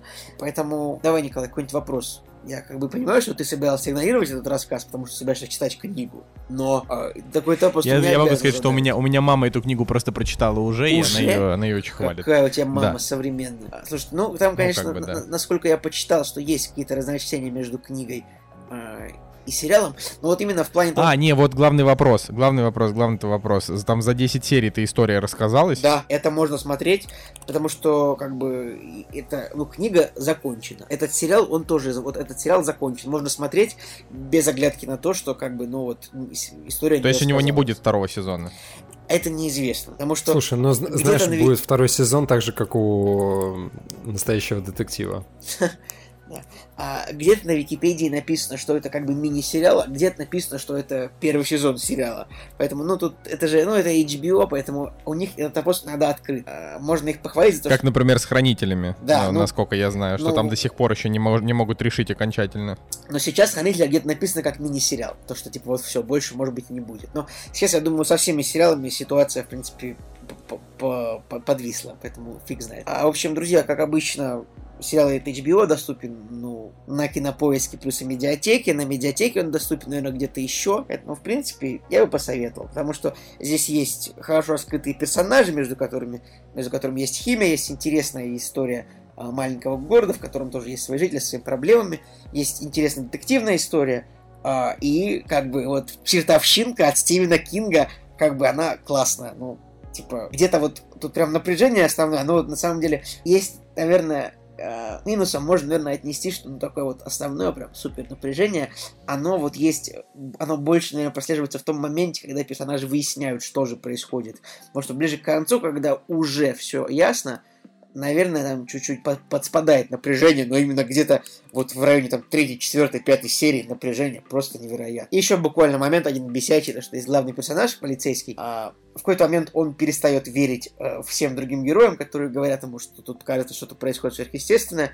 Он э, всю дорогу, две серии говорит, да нет, должно быть рациональное объяснение, фантастики не бывает, вам просто это приснилось, и это, это бесит всех, это бесит персонажей, это бесит зрителей. Думаю, э, я не знаю, было ли так у Кинга, но именно я думаю, что этот, эта черта главного героя отобрала у сериала где-то 0,3 балла общего рейтинга. Но в целом также операторские моменты все прекрасные. Поэтому я, наверное, вот тем, у кого есть время, кому хочется детектив посмотреть, как бы прям так проникнуться, чтобы а, вот прям, ну, детектив это такая вещь, что ты как бы проникаешься, ты вместе расследуешь вместе с героями, ты пытаешься домыслить, угадать, что происходит, да. И вот это тот сериал, в который вот так вот можно погрузиться. Тут вот, э, ну, тут тоже есть, конечно же, переживания главных героев по поводу их семей. Всегда вот в этих сериалах что-то не так у главных героев в семье. Там погибли родственники или что-то такое. Тут это тоже есть, но тут это не так сильно оттягивает а, внимание от себя, как в настоящем детективе третьем сезоне надуманные, не надуманные, но вот проблемы главного героя с женой, которые все немножко не про детектив, я считаю. Поэтому, в принципе, я советую всем сериал The Outsider. Я не пожалел, что я его посмотрел. Вот так. Я как раз думал о том, какой бы сериал посмотреть. Спасибо, Николай. Ну да, это такой, это такой, Николай просто на самом деле, Нет, как ну, бы он ну, любит такой мрачничок. Да, ну он мрачный, он, э, он мрачный, да, правда, но, но IMDb 8. Почему Кинопоиск 7,2, я не знаю, может быть, э, иногда нашим зрителям, там есть мрачные моменты, правда, там завязано на том, что там прям пло, там прям вот плохие вещи происходят с персонажами, с, там, с, целиком там с семьями. Там это завязано на этом, это вот именно завязка сюжетная тоже есть. Может быть, нашим людям не понравилась депрессивность, но это интересно, друзья, это атмосферно, это мрачно. Я люблю мрачничок в сериалах, все реалистично, все, все понравилось, короче. Ну, короче, я, конечно, расскажу вам про не настолько качественный продукт. А, значит, э, посмотрели фильм, который называется загадочное убийство э, на Netflix с Адамом Сэндлером и Дженнифер Энистон. А как которые... ты на него вышел, Николай? Что еще раз? Как, как ты на него вышел? Ну, знаете как, вот ты включаешь Netflix, и там фильмы вылезают. А он тебе, предла... такой... он тебе предложил. Ну, и тебя не остановила IMDb 6.0 и э, томаты 44%? Короче, меня не остановила MDB 6.0, э, значит, 44% и 6.2, э, потому что его, значит, еще как, ну, значит, помимо этого посмотрела еще парочка знакомых человек, в том числе вот наш там Андрей, э, и мне стало просто любопытно, ну, типа, фильм идет там 97 минут, я подумал, ну а что мы теряем? Если он окажется таким же тошнотом, как все фильмы с Адамом Сэндлером, кроме шикарных неограненных драгоценностей, да, ну можно всегда выключить на десятой минуте и все, потому что а, обычно все фильмы, где Адам Сэндлер постоянно шутит про члены там и про дерьмо, они там собирают рейтинг там 3,6, 3,7, 4,2.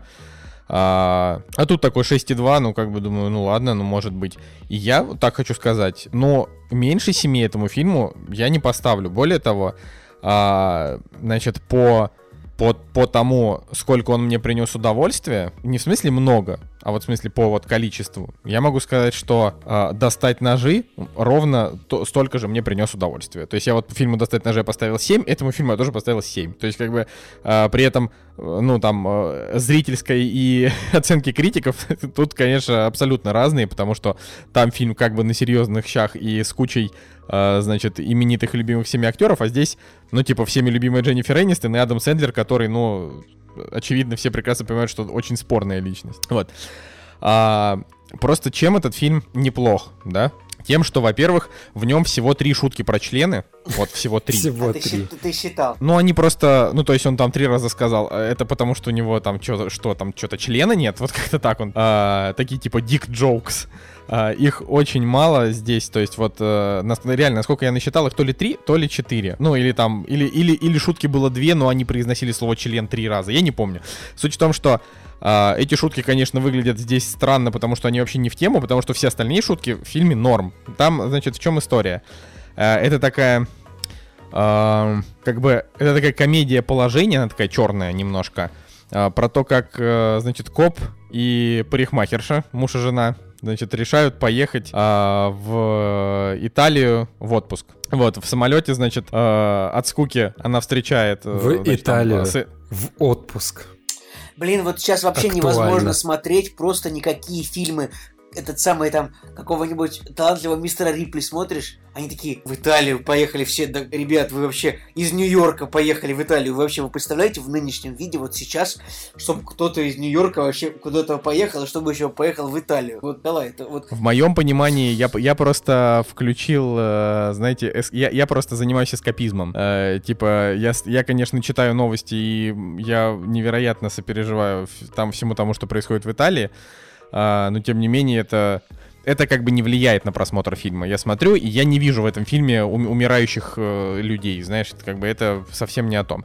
Короче, полетели они в отпуск, и э, значит, там у них там есть небольшие проблемы в браке, но не такие типа критичные, а такие условно, что он там ей давно не делал никаких а, подарков, э, и вот она ему говорит, а почему ты вообще не, не- ты обещал меня свозить в Европу 15 лет назад, и он такой, так я тебя вообще-то собирался свозить в Европу, хотя на самом деле нет, и он еще такой, значит, а, врет ей, что его повысили до детектива, а на самом деле он там не может вообще зап- запомнить ответы на вопросы, поэтому у него там тоже с этим какие-то проблемы. А, и, в общем, они летят в Европу и знакомятся в самолете с богатым наследником э, старого деда. И они летят, э, значит, туда, и этот богатый мужик, которого, кстати, играет Люк Эванс, э, он им говорит, а давайте типа с нами. ну вот, чтобы вы понимали, это то есть семья, значит, Ник и Одри Шпиц, они такие, они как бы из Нью-Йорка, а, ну, да, да, то есть они, они из Нью-Йорка, но при этом а, они, когда оказываются в высшем обществе, они выглядят, знаете, как реднеки. то есть они очень а, туповато себя ведут, там удивляются тому, какие красивые яхты. Ну, и это все, на этом есть, а, ну, не знаю, процентов 30 юмора строится на том, что они... а, ну, как бы не богатые люди. И вот он, значит, приглашает их себе на яхту, и на яхте происходит убийство. А, и после него происходит практически сразу же еще одно убийство. сколько, сколько А, человек на яхте всего едет?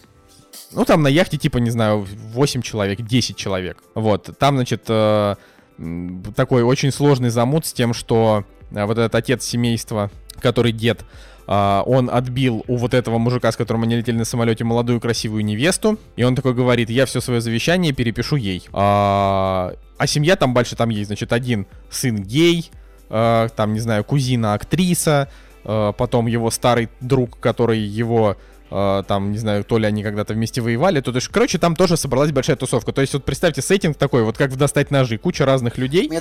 Которые сразу между- Да, да, вот тоже хотел, да, сказать. Да, вот. А, Поэтому я и провожу параллель. А, Куча разных людей, которые не то чтобы между собой дружны, но они как бы, как бы семья, можно так сказать. Вот. А, И, э, значит, появившийся после этого убийства, значит, полицейский, которого играет Дэнни Бун, которого я очень люблю по фильмам «Таможня дает добро» и А «Бобро как он- пожаловать», а Женя любит его по всем вообще фильмам. В голливудском фильме вообще. Ну, это потому что, ну, в смысле, он оказался в голливудском фильме, потому что нужен был европейский коп, а Дэнни Бун э, клевый француз, который может сыграть в кино. Вот, они, то есть, там оказались э, Я, я, может быть, кстати, туплю, может быть, они прилетели... Нет, наверное, все-таки в Италию они прилетели. Короче, в итоге они оказались во Франции. Там, там очень сложно, потому что этот, эта яхта поплыла во Францию. Просто для, евро... а... для американцев, просто, ну, география Европы, они так, ну, где-то в Европе, ну, там не, Италия, не, там Франция. Все, ну... Там все четко с точки зрения географии. Там просто немножко а, значит, разница... А, блин, да нет, в общем, неважно. Там а, все логично, они в итоге оказываются во Франции, и этим начинает заниматься французская полиция, потому что они оказываются в их водах. А, и, значит, полиция, вот Дэнни Бун, сразу начинает подозревать именно Сэндлера, значит, с Энистон. А, а они такие, ну, типа, нет, это вообще-то не мы, и мы, значит, будем вам это доказывать. И их, естественно, никто не сажает в тюрьму, потому что, ну, их пока только подозревают, обвинений никаким им, э, и обвинений никаких не выставляют. А, ну и там начинается абсолютно юмористическая чехарда а, с, с тем, что, то есть это такая, знаете, черная комедия положений, то есть а, только они уже, значит, выяснили, кто убийца, и тут через дверь его кто-то простреливает, они такие, блин, ну типа там, не знаю, лезут через окно, забираются в, там в одно место, там другие кто люди что-то делают, и там постоянно вот такие вот ситуации друг на друга накидываются. Конечно, можно сказать, что он слегка туповат, и он, очевидно, простоват, но детективная составляющая нормальная, когда в конце в итоге ты узнаешь, кто убийца, такой, ну да, ок. Ну, то есть я, я удовлетворен тем, тем, как вы это в итоге все повернули. То есть это, и, это не бросается в глаза сразу. Не то чтобы это сильно очевидно, при этом довольно увлекательно. Вот, и с юмором там тоже все хорошо, но там весь в основном юмор, на мой взгляд, держится, если смотреть фильм в оригинале, значит, с субтитрами. А, потому что мы сначала первые минут 15 смотрели в дубляже, потом я говорю, давай переключим, что-то мне не нравится дубляж. Хотя это те же голоса, которые всю жизнь, в общем-то, озвучивают. А, значит, там держится просто на, на диалогах, потому что персонажи, ну, они типа очень, очень смешно реагируют на то, что происходит. То есть они а, постоянно друг как-то одергивают, как-то тупо переговариваются, очень там неуклюже себя ведут во многом. Вот, и самое, самый это главный плюс в том, что Адам Сэндлер и Дженнифер Энистон, видно, что они прям, ну, в жизни дружат. Uh, поэтому они в кадре смотрятся прям очень легко. То есть там нет, нет какого-то между ними напряжения, они чисто такие вот, ну вот как, не знаю, как, как всегда. Вот. Но при этом, опять же, здесь uh, таких супер отстойных, мега мерзких шуток нет, кроме вот этих шуток про член, но они не мерзкие, они просто не смешные. То есть вот он шутит, и ты такой думаешь, ну это вот это плохая шутка, она не смешная. Ну вот, а остальные, которые там есть, они более-менее хорошо. Поэтому я не могу сказать, что этот фильм как-то, знаете, ну, типа, есть достать ножи, и это, типа, шедевр детективов последних лет, потому что я так не считаю. Я вот а плюсую, вот этот фильм... я плюсую. То есть, я, наверное, не соглашусь с тем, может быть, что я фильм не смотрел, но я подозреваю, что «Достать ножи» может быть получше, но я не согласен с тем, что «Достать ножи» — это шедевр. Так вот, Николай, пожалуйста. Ну просто смотрите, вот... Вообще, э, Николай, что такое... тебя перебить? Хотел сказать. Да, да, да, да. Ты сказал то, что Дженнифер Энистон, типа, хорошо, очень, э, очень хорошая химия с Эндлером, так сказал, да? Да, но они же играли Да, да, да. Я тебе так скажу, что у Дженнифер Энистон вообще, вот когда она, вот у нее вообще с, с мужчинами в кино, у нее очень хорошая химия. Вспомни там, типа, мы Миллеры какой-нибудь фильм, какая у нее была просто великолепно она играла с Джейсоном Судейкисом, правильно? Поэтому, как бы, ну, в общем, просто... В «Несносных так... боссах» она неплохо... Вот она была плоха только в «Несносных боссах», потому что да, она там была, типа, ну, Потому что Чарли, э, как же его зовут, Чарли общем, этот чувак, Чарли Дей, да, он просто, э, типа, это актер из э, трэш-сериала «Филадельфия всегда солнечно», в котором он хорош, но для такого кино который вот не жанра абсурд, он, по-моему, не очень хорошо подходит именно как актер, поэтому странно они как-то вот смотрелись. Тут вот э, я просто что хочу сказать, что если мы берем «Достать ножи», то от фильма «Достать ножи» все ждали, что это будет история раскрытия всех вот этих кучи известных актеров, не знаю, там Джейми Ли Кертис, Майкл Шеннон, да кто угодно, их там полно. А в итоге мы получили историю, ну, по факту, только Анны де Армас, а, и, э, ну, типа, этого, господи, Джеймса Бонда, да, Дэн, Дэниела Крейга. Крейга. Бенуа да. Бланк вот. этого персонажа. Да, вот, то есть мы просто получили такую историю, не такую, которую нам как бы продавали. То есть нам продавали реальный детектив, а вышло, что... Ну, а вышло как вышло. Неплохо, но вот так. А, а вот загадочное убийство, это...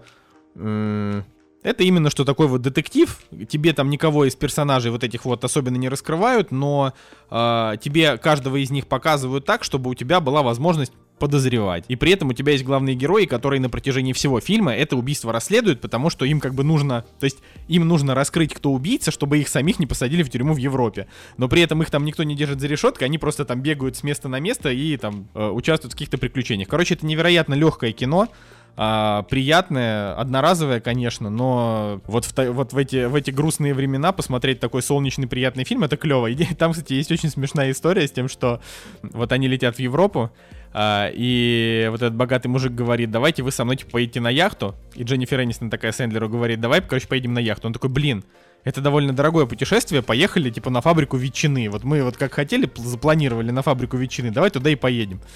И вот они, короче, такие, значит, э, при, при, ну, прилетают, выходят, и там такой автобус, в который забиваются туристы. Автобус такой супер полураздолбанный, такой дерьмовый. Туристы все какие-то такие доходяги, все какие-то... За... Вот. И они Блин. такие, блин, нет, поехали на яхту. И я такой думаю, блин, нет, Европа так не выглядит. Ты просто Ну, приезжаешь туда, берешь... Николай, Николай, ну смотри, ну всегда в любой Европе, везде, везде ты можешь найти эти экскурсии на этих говенных автобусах. Вообще, нет ничего хуже, чем эти экскурсии на автобусах. Тебя везут там, блин, в какой стране бы это ни было, всегда тебя завозят в какой-нибудь сувенирный магазин дерьмовый. И, короче, ужасно, отвратительно. Не, это понятно, но я просто пол Европы объездил а, на автобусах, которые не экскурсионные, а просто, ну, вот нужно было там из города в город на автобусах, поэтому для меня Европа, Нормальные она выглядит не А- так. автобусы нормальные. Типа, я тоже ездил там куда-то на, там, на фликсбасах или на чем-то там, типа того. Ты это Да, да, виду? флексбас. Они да, нормальные, рейсовые. Но экскурсионные автобусы, все эти экскурсии, это всегда это отвратительно просто. Надеюсь сейчас, что все это вымрет. Не, я, сог- я согласен, ну это не вымрет, но, короче, я, я согласен с этим, но просто тут а, прикол в том, что это, это действительно очень забавно выглядит. Ну, то есть они это так показывают, и ты такой думаешь, блин, ну я вообще был как бы в Европе, не обязательно там ехать на яхту, чтобы посмотреть на нее, ну, чтобы, что она хорошая. А еще в этом фильме играет Джемма Артертон, которая м, Пропала. типа была была, значит, мо- моей любовью с фильма «Рок-волна». А, но вообще это как бы девушка, которая, в принципе, ну это типа это довольно красивая актриса, которая по какой-то причине в массовом кино не снимается. У нее на самом деле много проектов. Вот я, я как бы, когда я, я ее там увидел, я такой, блин, я видел Джему Артер там последний раз, не знаю, лет 10 назад. Залез там, да, вот как раз на При- Принц Персии вот она там играла. Битва А, титанов. залез. Залез значит, на кинопоиск, а у нее там каждый год по два проекта, по три. Поэтому она снимается просто реально не в массовом кино, и вот тут она, ну вот, типа, тут попала в Netflix. А все, могу сказать, что только что советую. Забавно, Хорошо. что за этот фильм а, 20 миллионов долларов Адам Сэндлер срубил. 20 А я- миллионов. То есть, как в лучшие времена прям свои. Адам Сэндлер Так там никогда, есть мне история. кажется, дешевле не играл, чем за 20 миллионов долларов. Нет, у него было мой парень из зоопарка. А, ну там озвучка, да, 2 миллиона. Дженнифер Энистон, кстати, тоже получила 20 миллионов долларов, и вообще для Netflix это на самом деле а, абсолютно, э, ну как, это такая беспрецедентная история, потому что они, как бы такие огромные деньги, они мало кому отдают, просто, видимо, они вот захотели ну, это как, знаете, как вот платят по 3 миллиона долларов каждому из состава сериала «Друзья», чтобы они просто поговорили в шоу. Ну, вот это там выйдет на HBO Max когда-нибудь теперь, уже непонятно когда.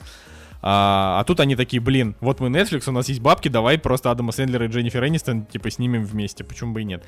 А, и они запросили просто такие с- зверские бабки, уж я не знаю, почему Netflix согласился, но я знаю, что у Netflix с Адамом Сэндлером, у них же контракт Да, на несколько лет. да. Да, долгосрочный. Поэтому, если ткнуть там в э, типа в биографию Адама Сэндлера, не в биографию, а простите, в фильмографию, то там все последние фильмы это Netflix. И как раз они все, э, ну, с- как бы с рейтингами, ну, такими, типа, ну вот, не- фильм «Неделя до» с рейтингом 5,3, где Адам Сэндлер и Крис Рок, «Загадочное убийство», вот «Неограненные драгоценности». Ну и еще несколько фильмов будет тоже выходить, просто продолжают они это, это все делать. Сэнди Уэкслер тоже, вот фильм 5,6 тоже выходил на Netflix. Все по новой в 5,8 тоже выходил на Netflix. Короче, это все... Блин, а я даже и не думал о том, Да. что он там так... Не, вот он, он именно что... А, вот, фильм «Нелепая шестерка» с рейтингом 5,1 тоже выходил на Netflix. То есть вот я сейчас подряд. У него уже просто много лет с ними контракт, потому что фильмы с Адамом Сэндлером смотрят э, сотни миллионов человек, а Netflix как бы это нужно. Поэтому они просто продолжают вот с ним эти фильмы выпускать. И вот по факту, э, если бы не было фильма «Неограненной драгоценности», я бы, конечно, сказал, что э, ну, типа, Netflix плодит по большей части говнецо. Но в итоге Получается, ну, а т- тоже не- Netflix занимался неограненными драгоценностями, а 24 они только выкупили права на показ. А, Но, по крайней мере, это хотя бы какой-то такой, знаете, ну, хороший, не знаю, что это такое, хорошая кульминация того дерьма, которое, которое происходило. В целом, я думаю, Вот. что будут еще нормальные проекты у Адама Сэндлера. В принципе, Фиг его мы, в принципе, ну мы все, блин, ну вот мы увидели, что он может играть там, ну, идиота. Обычно, как обычно он играет. Э, такая вот, ну я, я просто, я удивляюсь. Короче, да, я в 20 раз повторю, что хорошо, смотрите, наверное, ну, то есть он, пон- понимаете, там просто, он, он не отвратительный, Поэтому там не будет разочарования. Максимум разочарования, которое будет, это то, что он вам покажется, ну, может быть, не таким интересным. Но детективная часть там довольно захватывающая, ну, типа там не знаю, убийства одни за другим происходят, а главный герой очень смешно как-то из этого всего выпутывается, такие, блин, не успели, ну, то, ну, это такое. Поэтому это такая немножко, немножко даже классическая такая, знаете, СТС-комедия, вот так. Вот. Хорошо. Ну что, Жень? Слушай, давай я, знаешь, э, даже для вас сделал небольшой сюрприз. Я забыл рассказать, когда мы готовились, э, готовили план этого выпуска, я забыл вам рассказать о чудесной истории. Это из рубрики это из рубрики фильмов, которые я не смог досмотреть. Короче, через Николаса Кейджа я вышел на фильм, который называется «Воспитание Аризоны», фильм 87 -го года. А я это фильм «Братьев Братья Коэна», конечно, великолепный. Вот, вот, это и- их первый фильм, вообще, не первый, Вот. это один из их первых фильмов. Это, это, их пер, это их первый фильм, Первый, режиссерский, да. И Вы вообще, там, извини, просто, там, же, там вообще, скорее всего, там, там, скорее всего, оператор вообще Роджер Диккенс тоже, мне кажется, в этом Барри фильме. Зонненфельд. Да, э, там... А, там Барри Зонненфельд? Там Да, оператор да. Барри Зонненфельд? Там оператор тот мужик, который снял потом «Людей в черном»? Да, круто, да, да. круто, круто, офигенно. Ну ладно, извините. Так вот, а, смотри, а, и самое смешное, что я скачал этот фильм, я не, я не знал, что Коэн и режиссеры этого фильма, то есть я чисто из, из-за Кейджа а, скачал этот фильм, я даже не знал, что там Джон Гудман играет и Фрэнсис Макдорман, и в общем, я, вот я, я, я не смог его досмотреть, а, честно, Блин. дал, дал этому фильму... Почему? ну, дал этому фильму минут 20-25, то есть прошло там де- 10 минут, я такой, так, ладно, окей, хорошо, посмотрим, что будет дальше. Прошло 15, я такой, так, ладно, хорошо. Ну смотри, а, я- закончил на моменте, где он пытался выкрасть ребенка. То есть о чем фильм? Фильм о том, что есть э, преступник, которого играет Николас Кейдж, и есть э, а, полицей, ну, п- женщина полицейский, которая проводит не, не арест, а она как бы фотографирует его, когда он попадает в полицейский участок. И когда он там на десятый раз попался в, э, на ограбление, а, он сделал ей предложение, потому что она ему понравилась. Вот. И э, они поселились там на где-то за городом э, в фургончике, захотели поиметь детей, но... Ну, короче, фильм про реднеков, по большому счету. Да, да, да, просто- да. Но она как бы оказалась бесплодной, и в итоге они как бы решают украсть э, ребенка у одного из богатеев. Слушай, я, я закончил просмотр фильма на моменте того, когда он, эм, когда он украл э, ребенка и принес его домой. И слушай, я вот честно, э, там э, сцена того, как он крадет э, вот этого дитя, она настолько нелепая, она настолько, короче, какая-то просто странно снятая. И у меня появилось огромное желание э, поставить какую-нибудь музыку из хоррора и вот э, действительно вырезать из этого фи- фильма вот эти моменты с детьми и поставить э, хоррор-момент. Мне кажется, Хичкок какой-нибудь бы отдыхал. Ну, не знаю. И, и мо- я, да, я вспомнил, я выключил его на том моменте, когда персонаж Джона Гудмана вылезает из э, огромной толщи грязи просто пять минут, оря ну, просто он там орет, а, это как бы побег из тюрьмы, и я такой думаю, господи, что за откровенная шляпа. Ну, я вот смотрю, у тебя 8 стоит, и в целом А я просто смотрел 7. фильм, во-первых, ну, я его смотрел, ну, в детстве, но мне он понравился. Я его не пересматривал очень давно, но мне он прям понравился. Я как-то, мне он каким-то таким разудалым показался, веселым, не знаю, ну и Вот, короче, Кейдж. сейчас, возможно, да, в детстве он бы мне тоже зашел.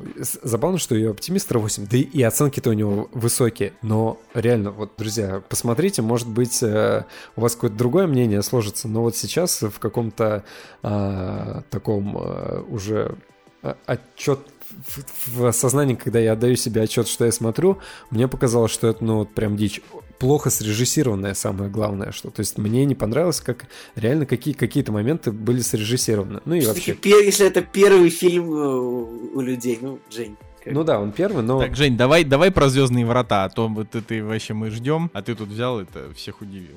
Слушай, ну все-таки первый фильм Коэнов, мне кажется, сто- стоило об этом сказать. Ну и... Знаете, честно, есть их первый фильм называется «Просто кровь», но там как бы режиссер только один Джоэл Коэн. Хотя Итан тоже есть сценарист. Но так, чтобы они были оба режиссеры вдвоем, это вот первый, это воспитывая Аризону, правда, чтобы это самое, э, чтобы уж справедливости ради. Да, ладно. Слушай, ну в итоге, да, в итоге мы не, смо- мы не посмотрели этот фильм, то есть выключили там, условно говоря, на 25 минуте, и, и у нас был скачан э, Stargate, и, и я предложил, ну что, давай посмотрим Stargate, потому что, опять же, в детстве я его не смотрел, хотя а, несколько раз обращал внимание на сериал. То есть, он, мне кажется, он шел по СТС в свое время, и, ну или по какому-то каналу, и вот э, пару серий мне, в принципе, нравились. В итоге, честно говоря, Роланд Эмерих все-таки странный режиссер. Мне кажется, Хреновый, отвратительный режиссер. Ладно, я шучу. я нет, шучу. мне у него, мне у него очень нравится универсальный солдат. Я люблю послезавтра. Я люблю День независимости. И Ну, послезавтра. типа, кто, кто, кто бы сомневался. Вот у меня личный топ это универсальный солдат, дальше идет послезавтра, а дальше уже вот все какие-то остальные его фильмы. Но а, что именно в Stargate привлекло мое внимание, это все-таки тематика, мне показалось крутое вот перемещение а, с планеты на планету, космические вот эти вот всякие штуки, плюс а, божественная, ну вот э, символика вот этого Египта, пирамиды, э, бог солнца рай. Мне показалось, блин, это круто, реально, вот прям, прям интересно. Но по большому счету, вот э, опять же, мы, мы- я, я начал смотреть этот фильм, и откровенно моменты, когда логика начинает страдать, они начинают рушить.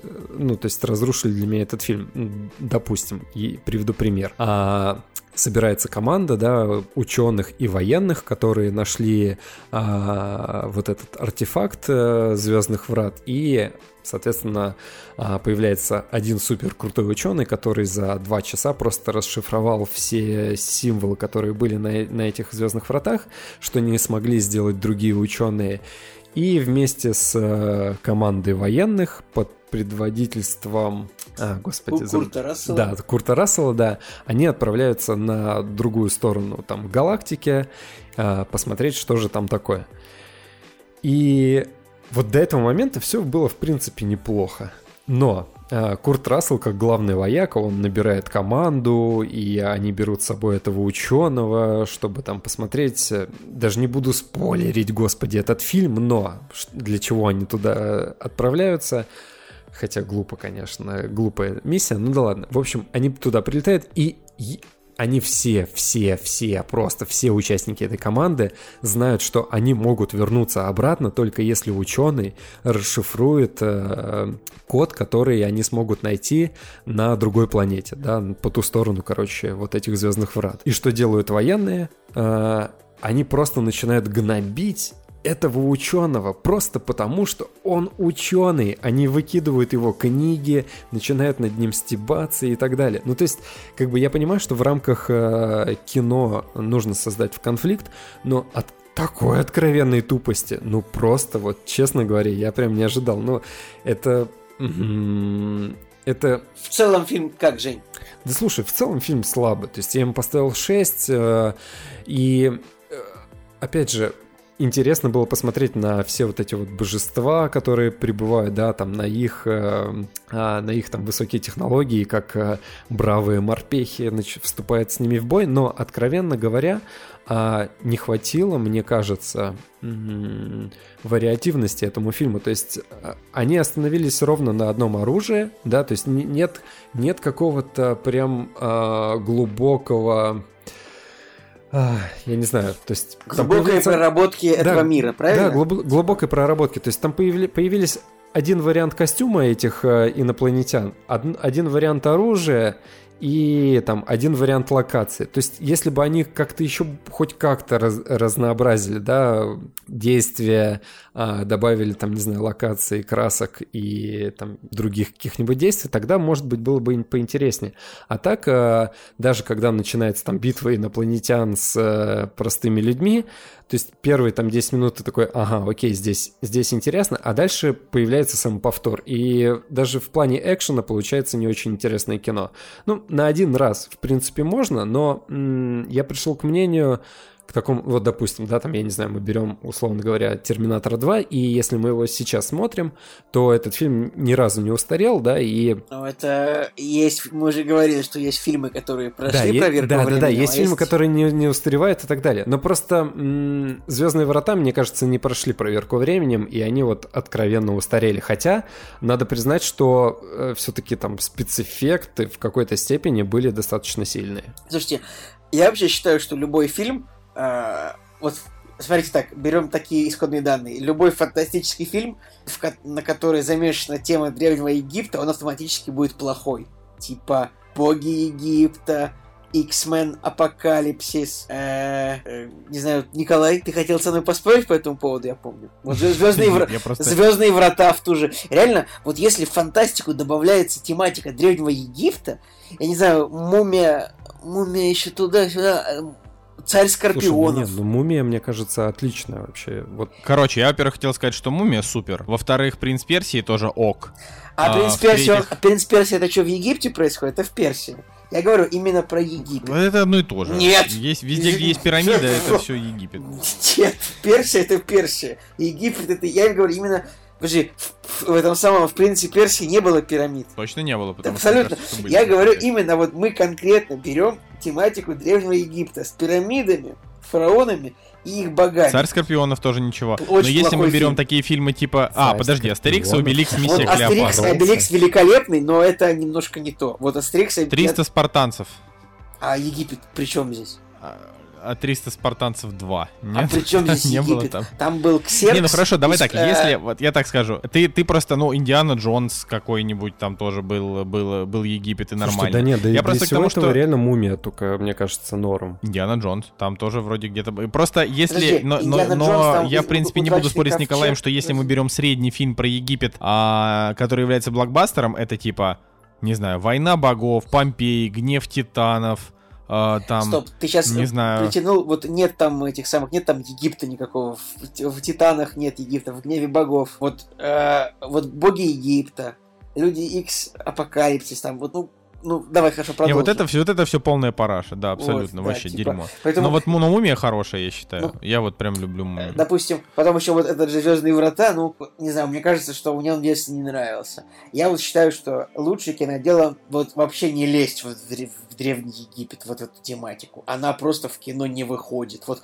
хорошо, если исторические фильмы, может быть, но если реально вы какую-то фантастику хотите на этой теме построить, ребят, нет. С вероятностью 80% Понимаешь, Николай, так никто уже и плохо. не делает. Все эти фильмы провалились.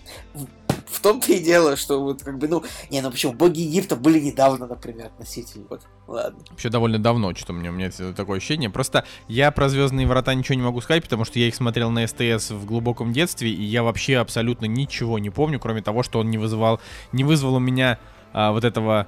м, ну, типа, знаете, детского восторга, который хочет э, сразу пересматривать его по 25 раз, потом, не знаю, появляется, появились VHS, сразу VHS купить. Нет, вот такого не было, поэтому он у меня в голове никак и не отложился. Поэтому, типа, для меня, вот есть, знаете, ну есть типа там Star Wars, Star Trek, вот есть Stargate, и как бы Stargate это, это, ну типа с неплохими с оценками, но аутсайдер. Я как бы подводя хотел бы сказать о том, что вот потенциал у фильма на самом деле был очень большой, как мне кажется, когда я его начинал смотреть. И даже там а, первые 20 минут э, я мог простить фильму, и мне было интересно, да, смотреть, что будет дальше происходить. Да и, да и в целом, как бы я его до конца досмотрел, не сказать, что я прям супер сильно скучал, я просто весь фильм повторял, господи, какие тупые актеры, какие тупые персонажи.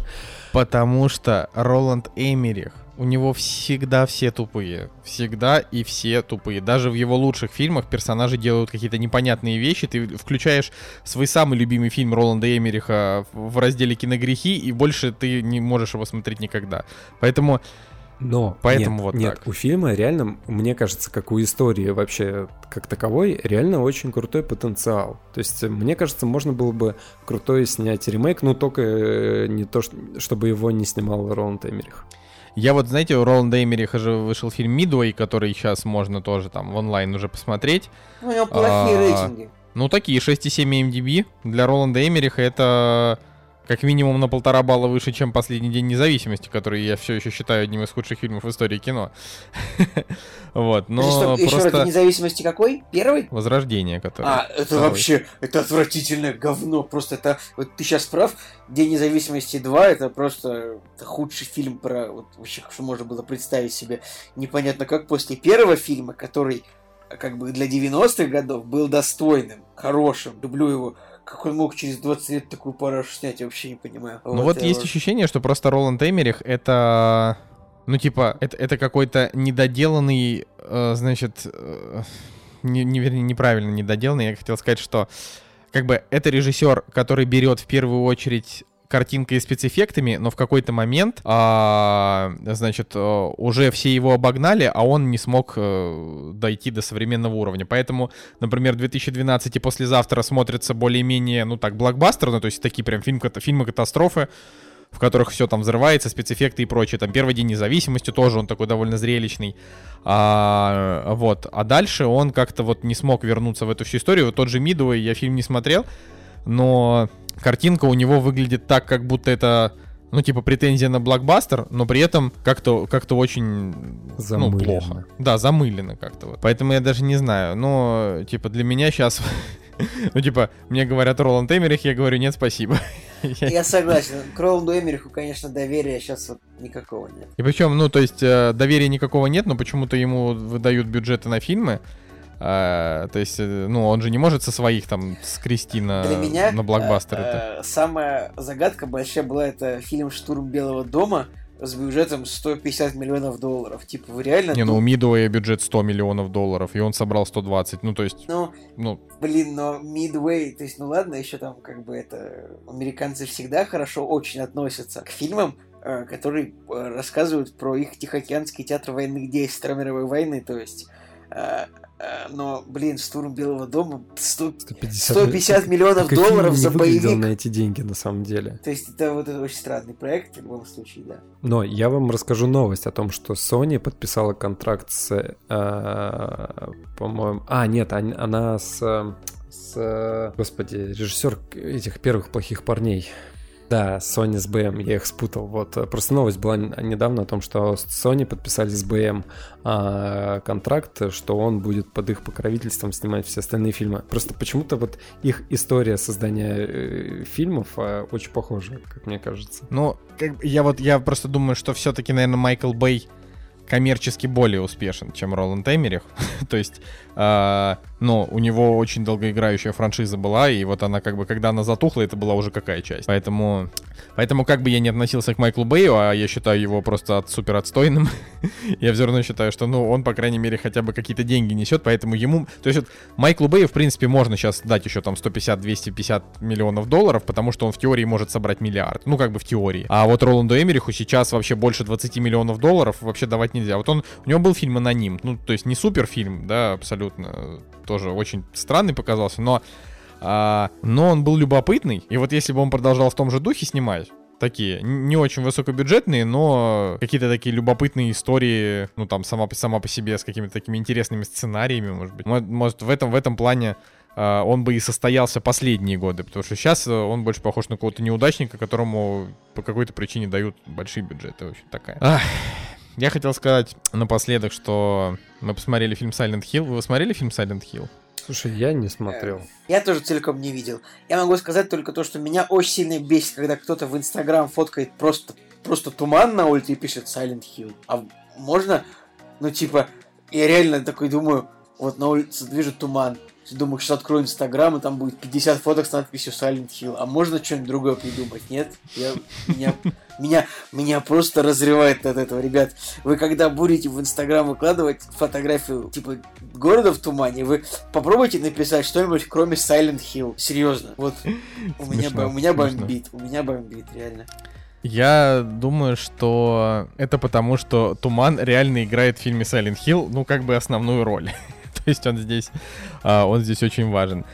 Тут э, в чем история? Мы посмотрели, что я всю свою жизнь думал, что Silent Hill это э, проходил его на 4 из 10, я смотрю, у него 7,2 при 120 тысячах оценок, 6,5 на MDB, э, вот, и, не, и, и как бы и невысокая критика, то есть, вернее, низкая критика зарубежная. Я такой думаю, блин, ну это как бы фильм по игре, там всегда низкая критика, а зрительские оценки высокие, наверное, надо глянуть. И реально неплохой фильм, я ему, конечно, поставил 6, вот, но... Что Николай сегодня это самое. а, вот если вот Николай сегодня посмотрел два фильма на 6, а, ну, а можно ли сказать, типа, ну я посмотрел фильм с оценкой 12, но, но на самом деле это было два фильма с оценкой 6.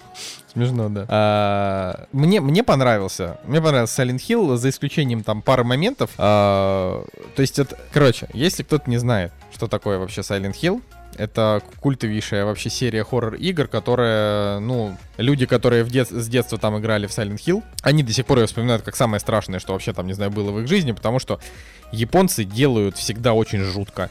И их игры это всегда, ну, то есть это прям нер- нервотрепка, это страшнее, я не знаю. Это вот как э, в детстве читать э, ужастики Стивена Кинга, и ты не можешь уснуть. Вот то же самое, да, с Silent Hill, это реально очень страшная серия игр. А, но фильм таким страшным не получился. То есть фильм, он скорее, он скорее как фэнтези. Если вы вот, ну, с чем можно сравнить?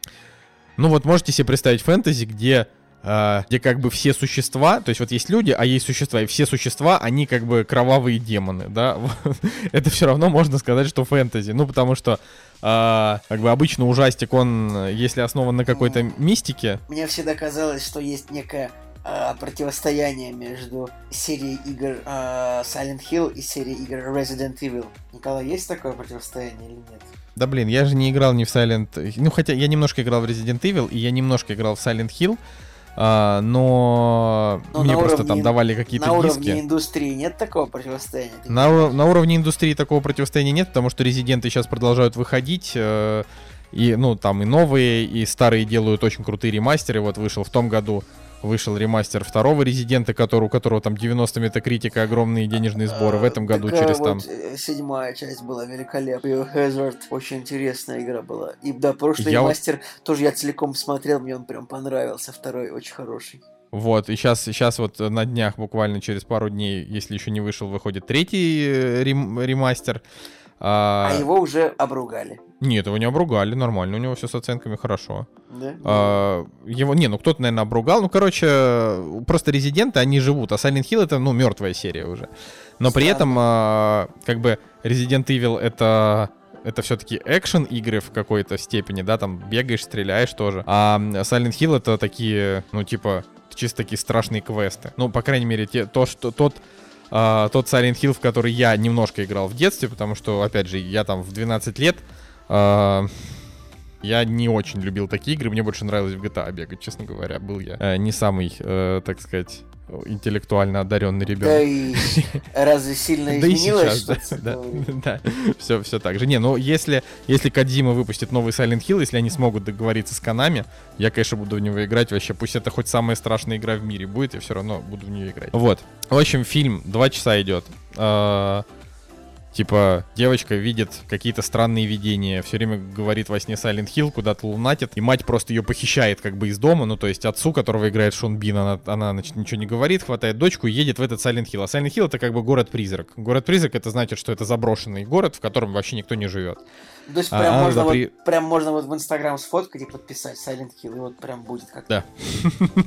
Ну, то есть, э, чи- чисто теоретически, если ты реально сможешь попасть а, в какой-нибудь из городов-призраков США, ты можешь как бы сфотографировать. И, и кстати, есть же реальный прототип в, Америка... в Америке, есть город, я не помню какого названия, это город, э, под которым до сих пор все еще горит уголь. И э, поэтому ты, когда в него приезжаешь, то есть там ну, типа ограниченное пространство, по которому можно передвигаться, и все еще, все еще горит уголь, уже много лет, де- десятки лет. Вот. а, Короче, приезжает она в этот город, и там начинается чертовня. И, значит, где-то минут через 40, наверное, ты понимаешь, ам, как бы, типа, у фильма есть цикл. То есть э, у того, что происходит в фильме, есть, ам, есть определенный цикл. И поначалу тебе просто, ну не знаю, она там попадает в город, на нее начинают бежать какие-то дети, которые превращаются в пепел, или там безрукие чуваки, которые выплевывают кислоту.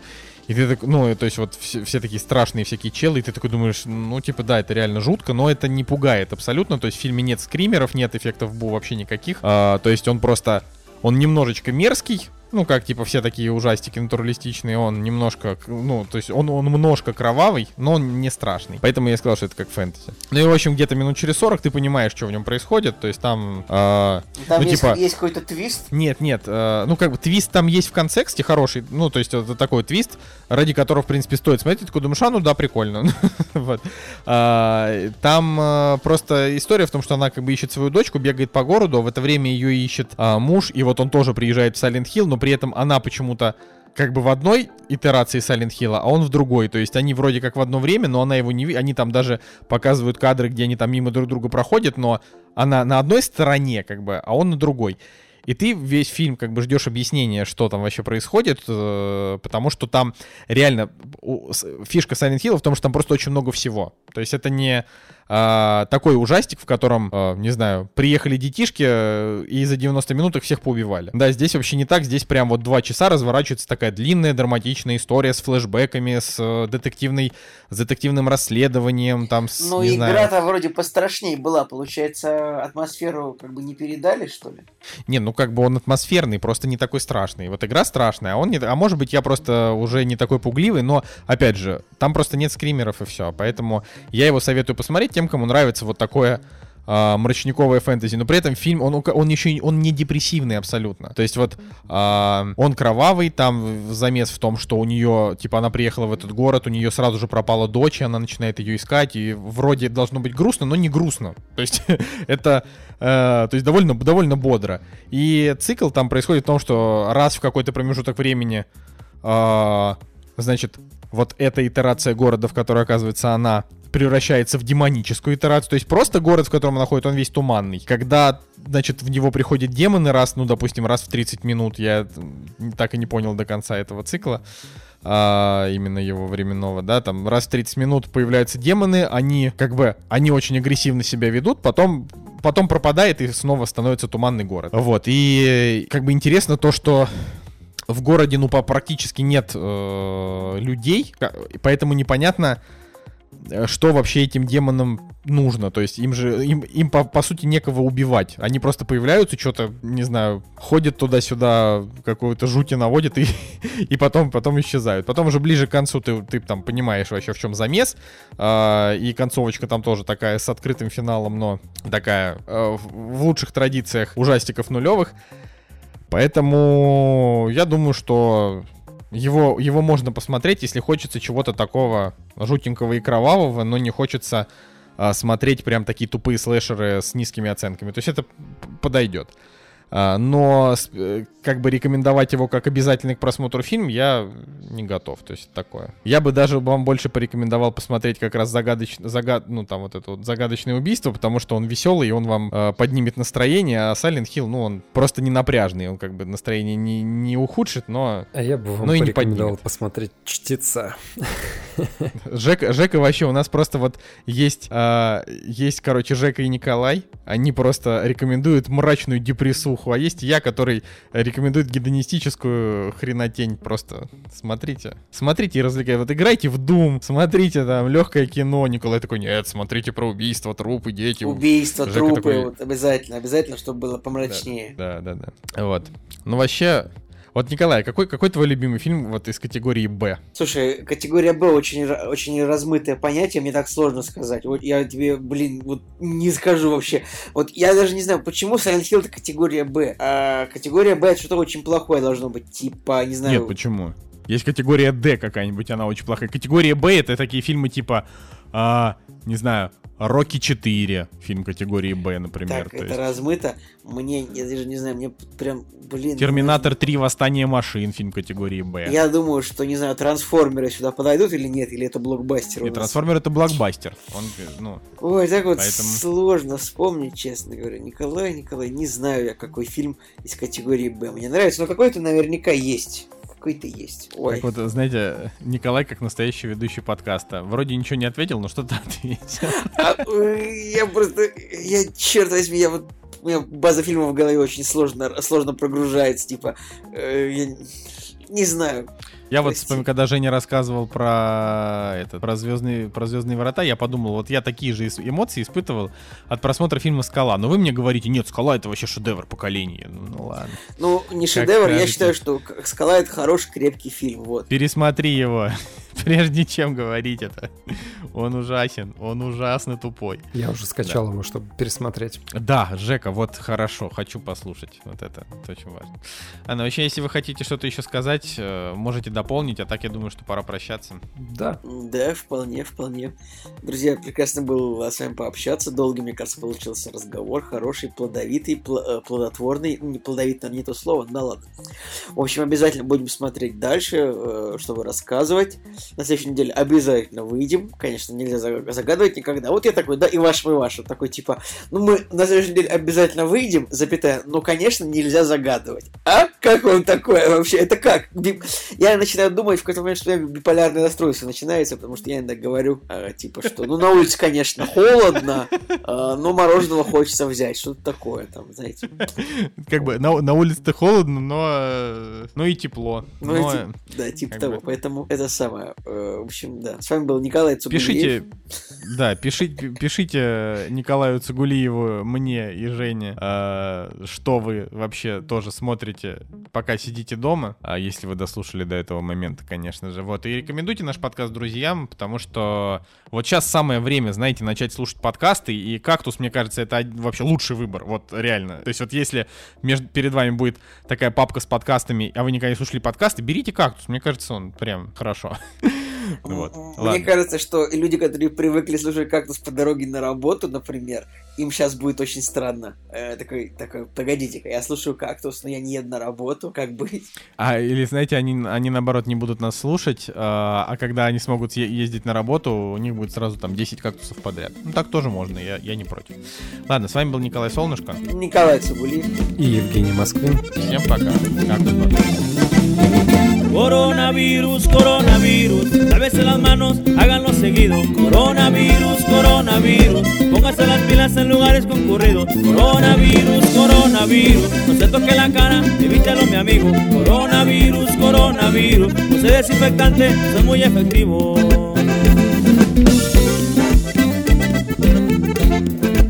Y hay que usar el cubrebocas, mi gente, y así suena medalla.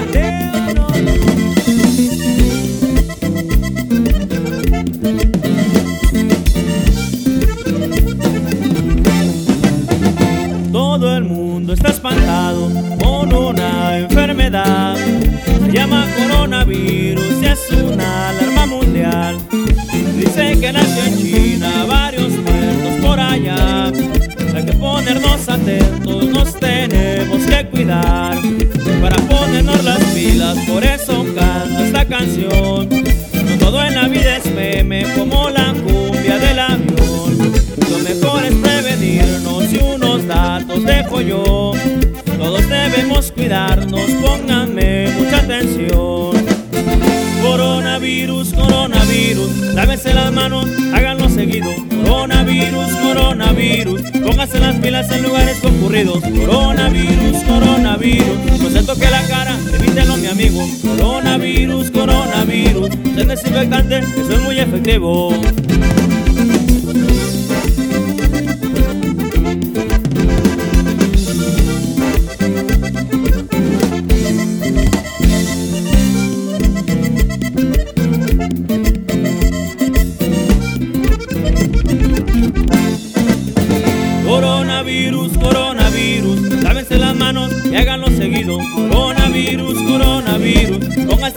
En lugares concurridos. Coronavirus, coronavirus, no se toque la cara, evítelo mi amigo. Coronavirus, coronavirus, use desinfectante, eso es muy efectivo.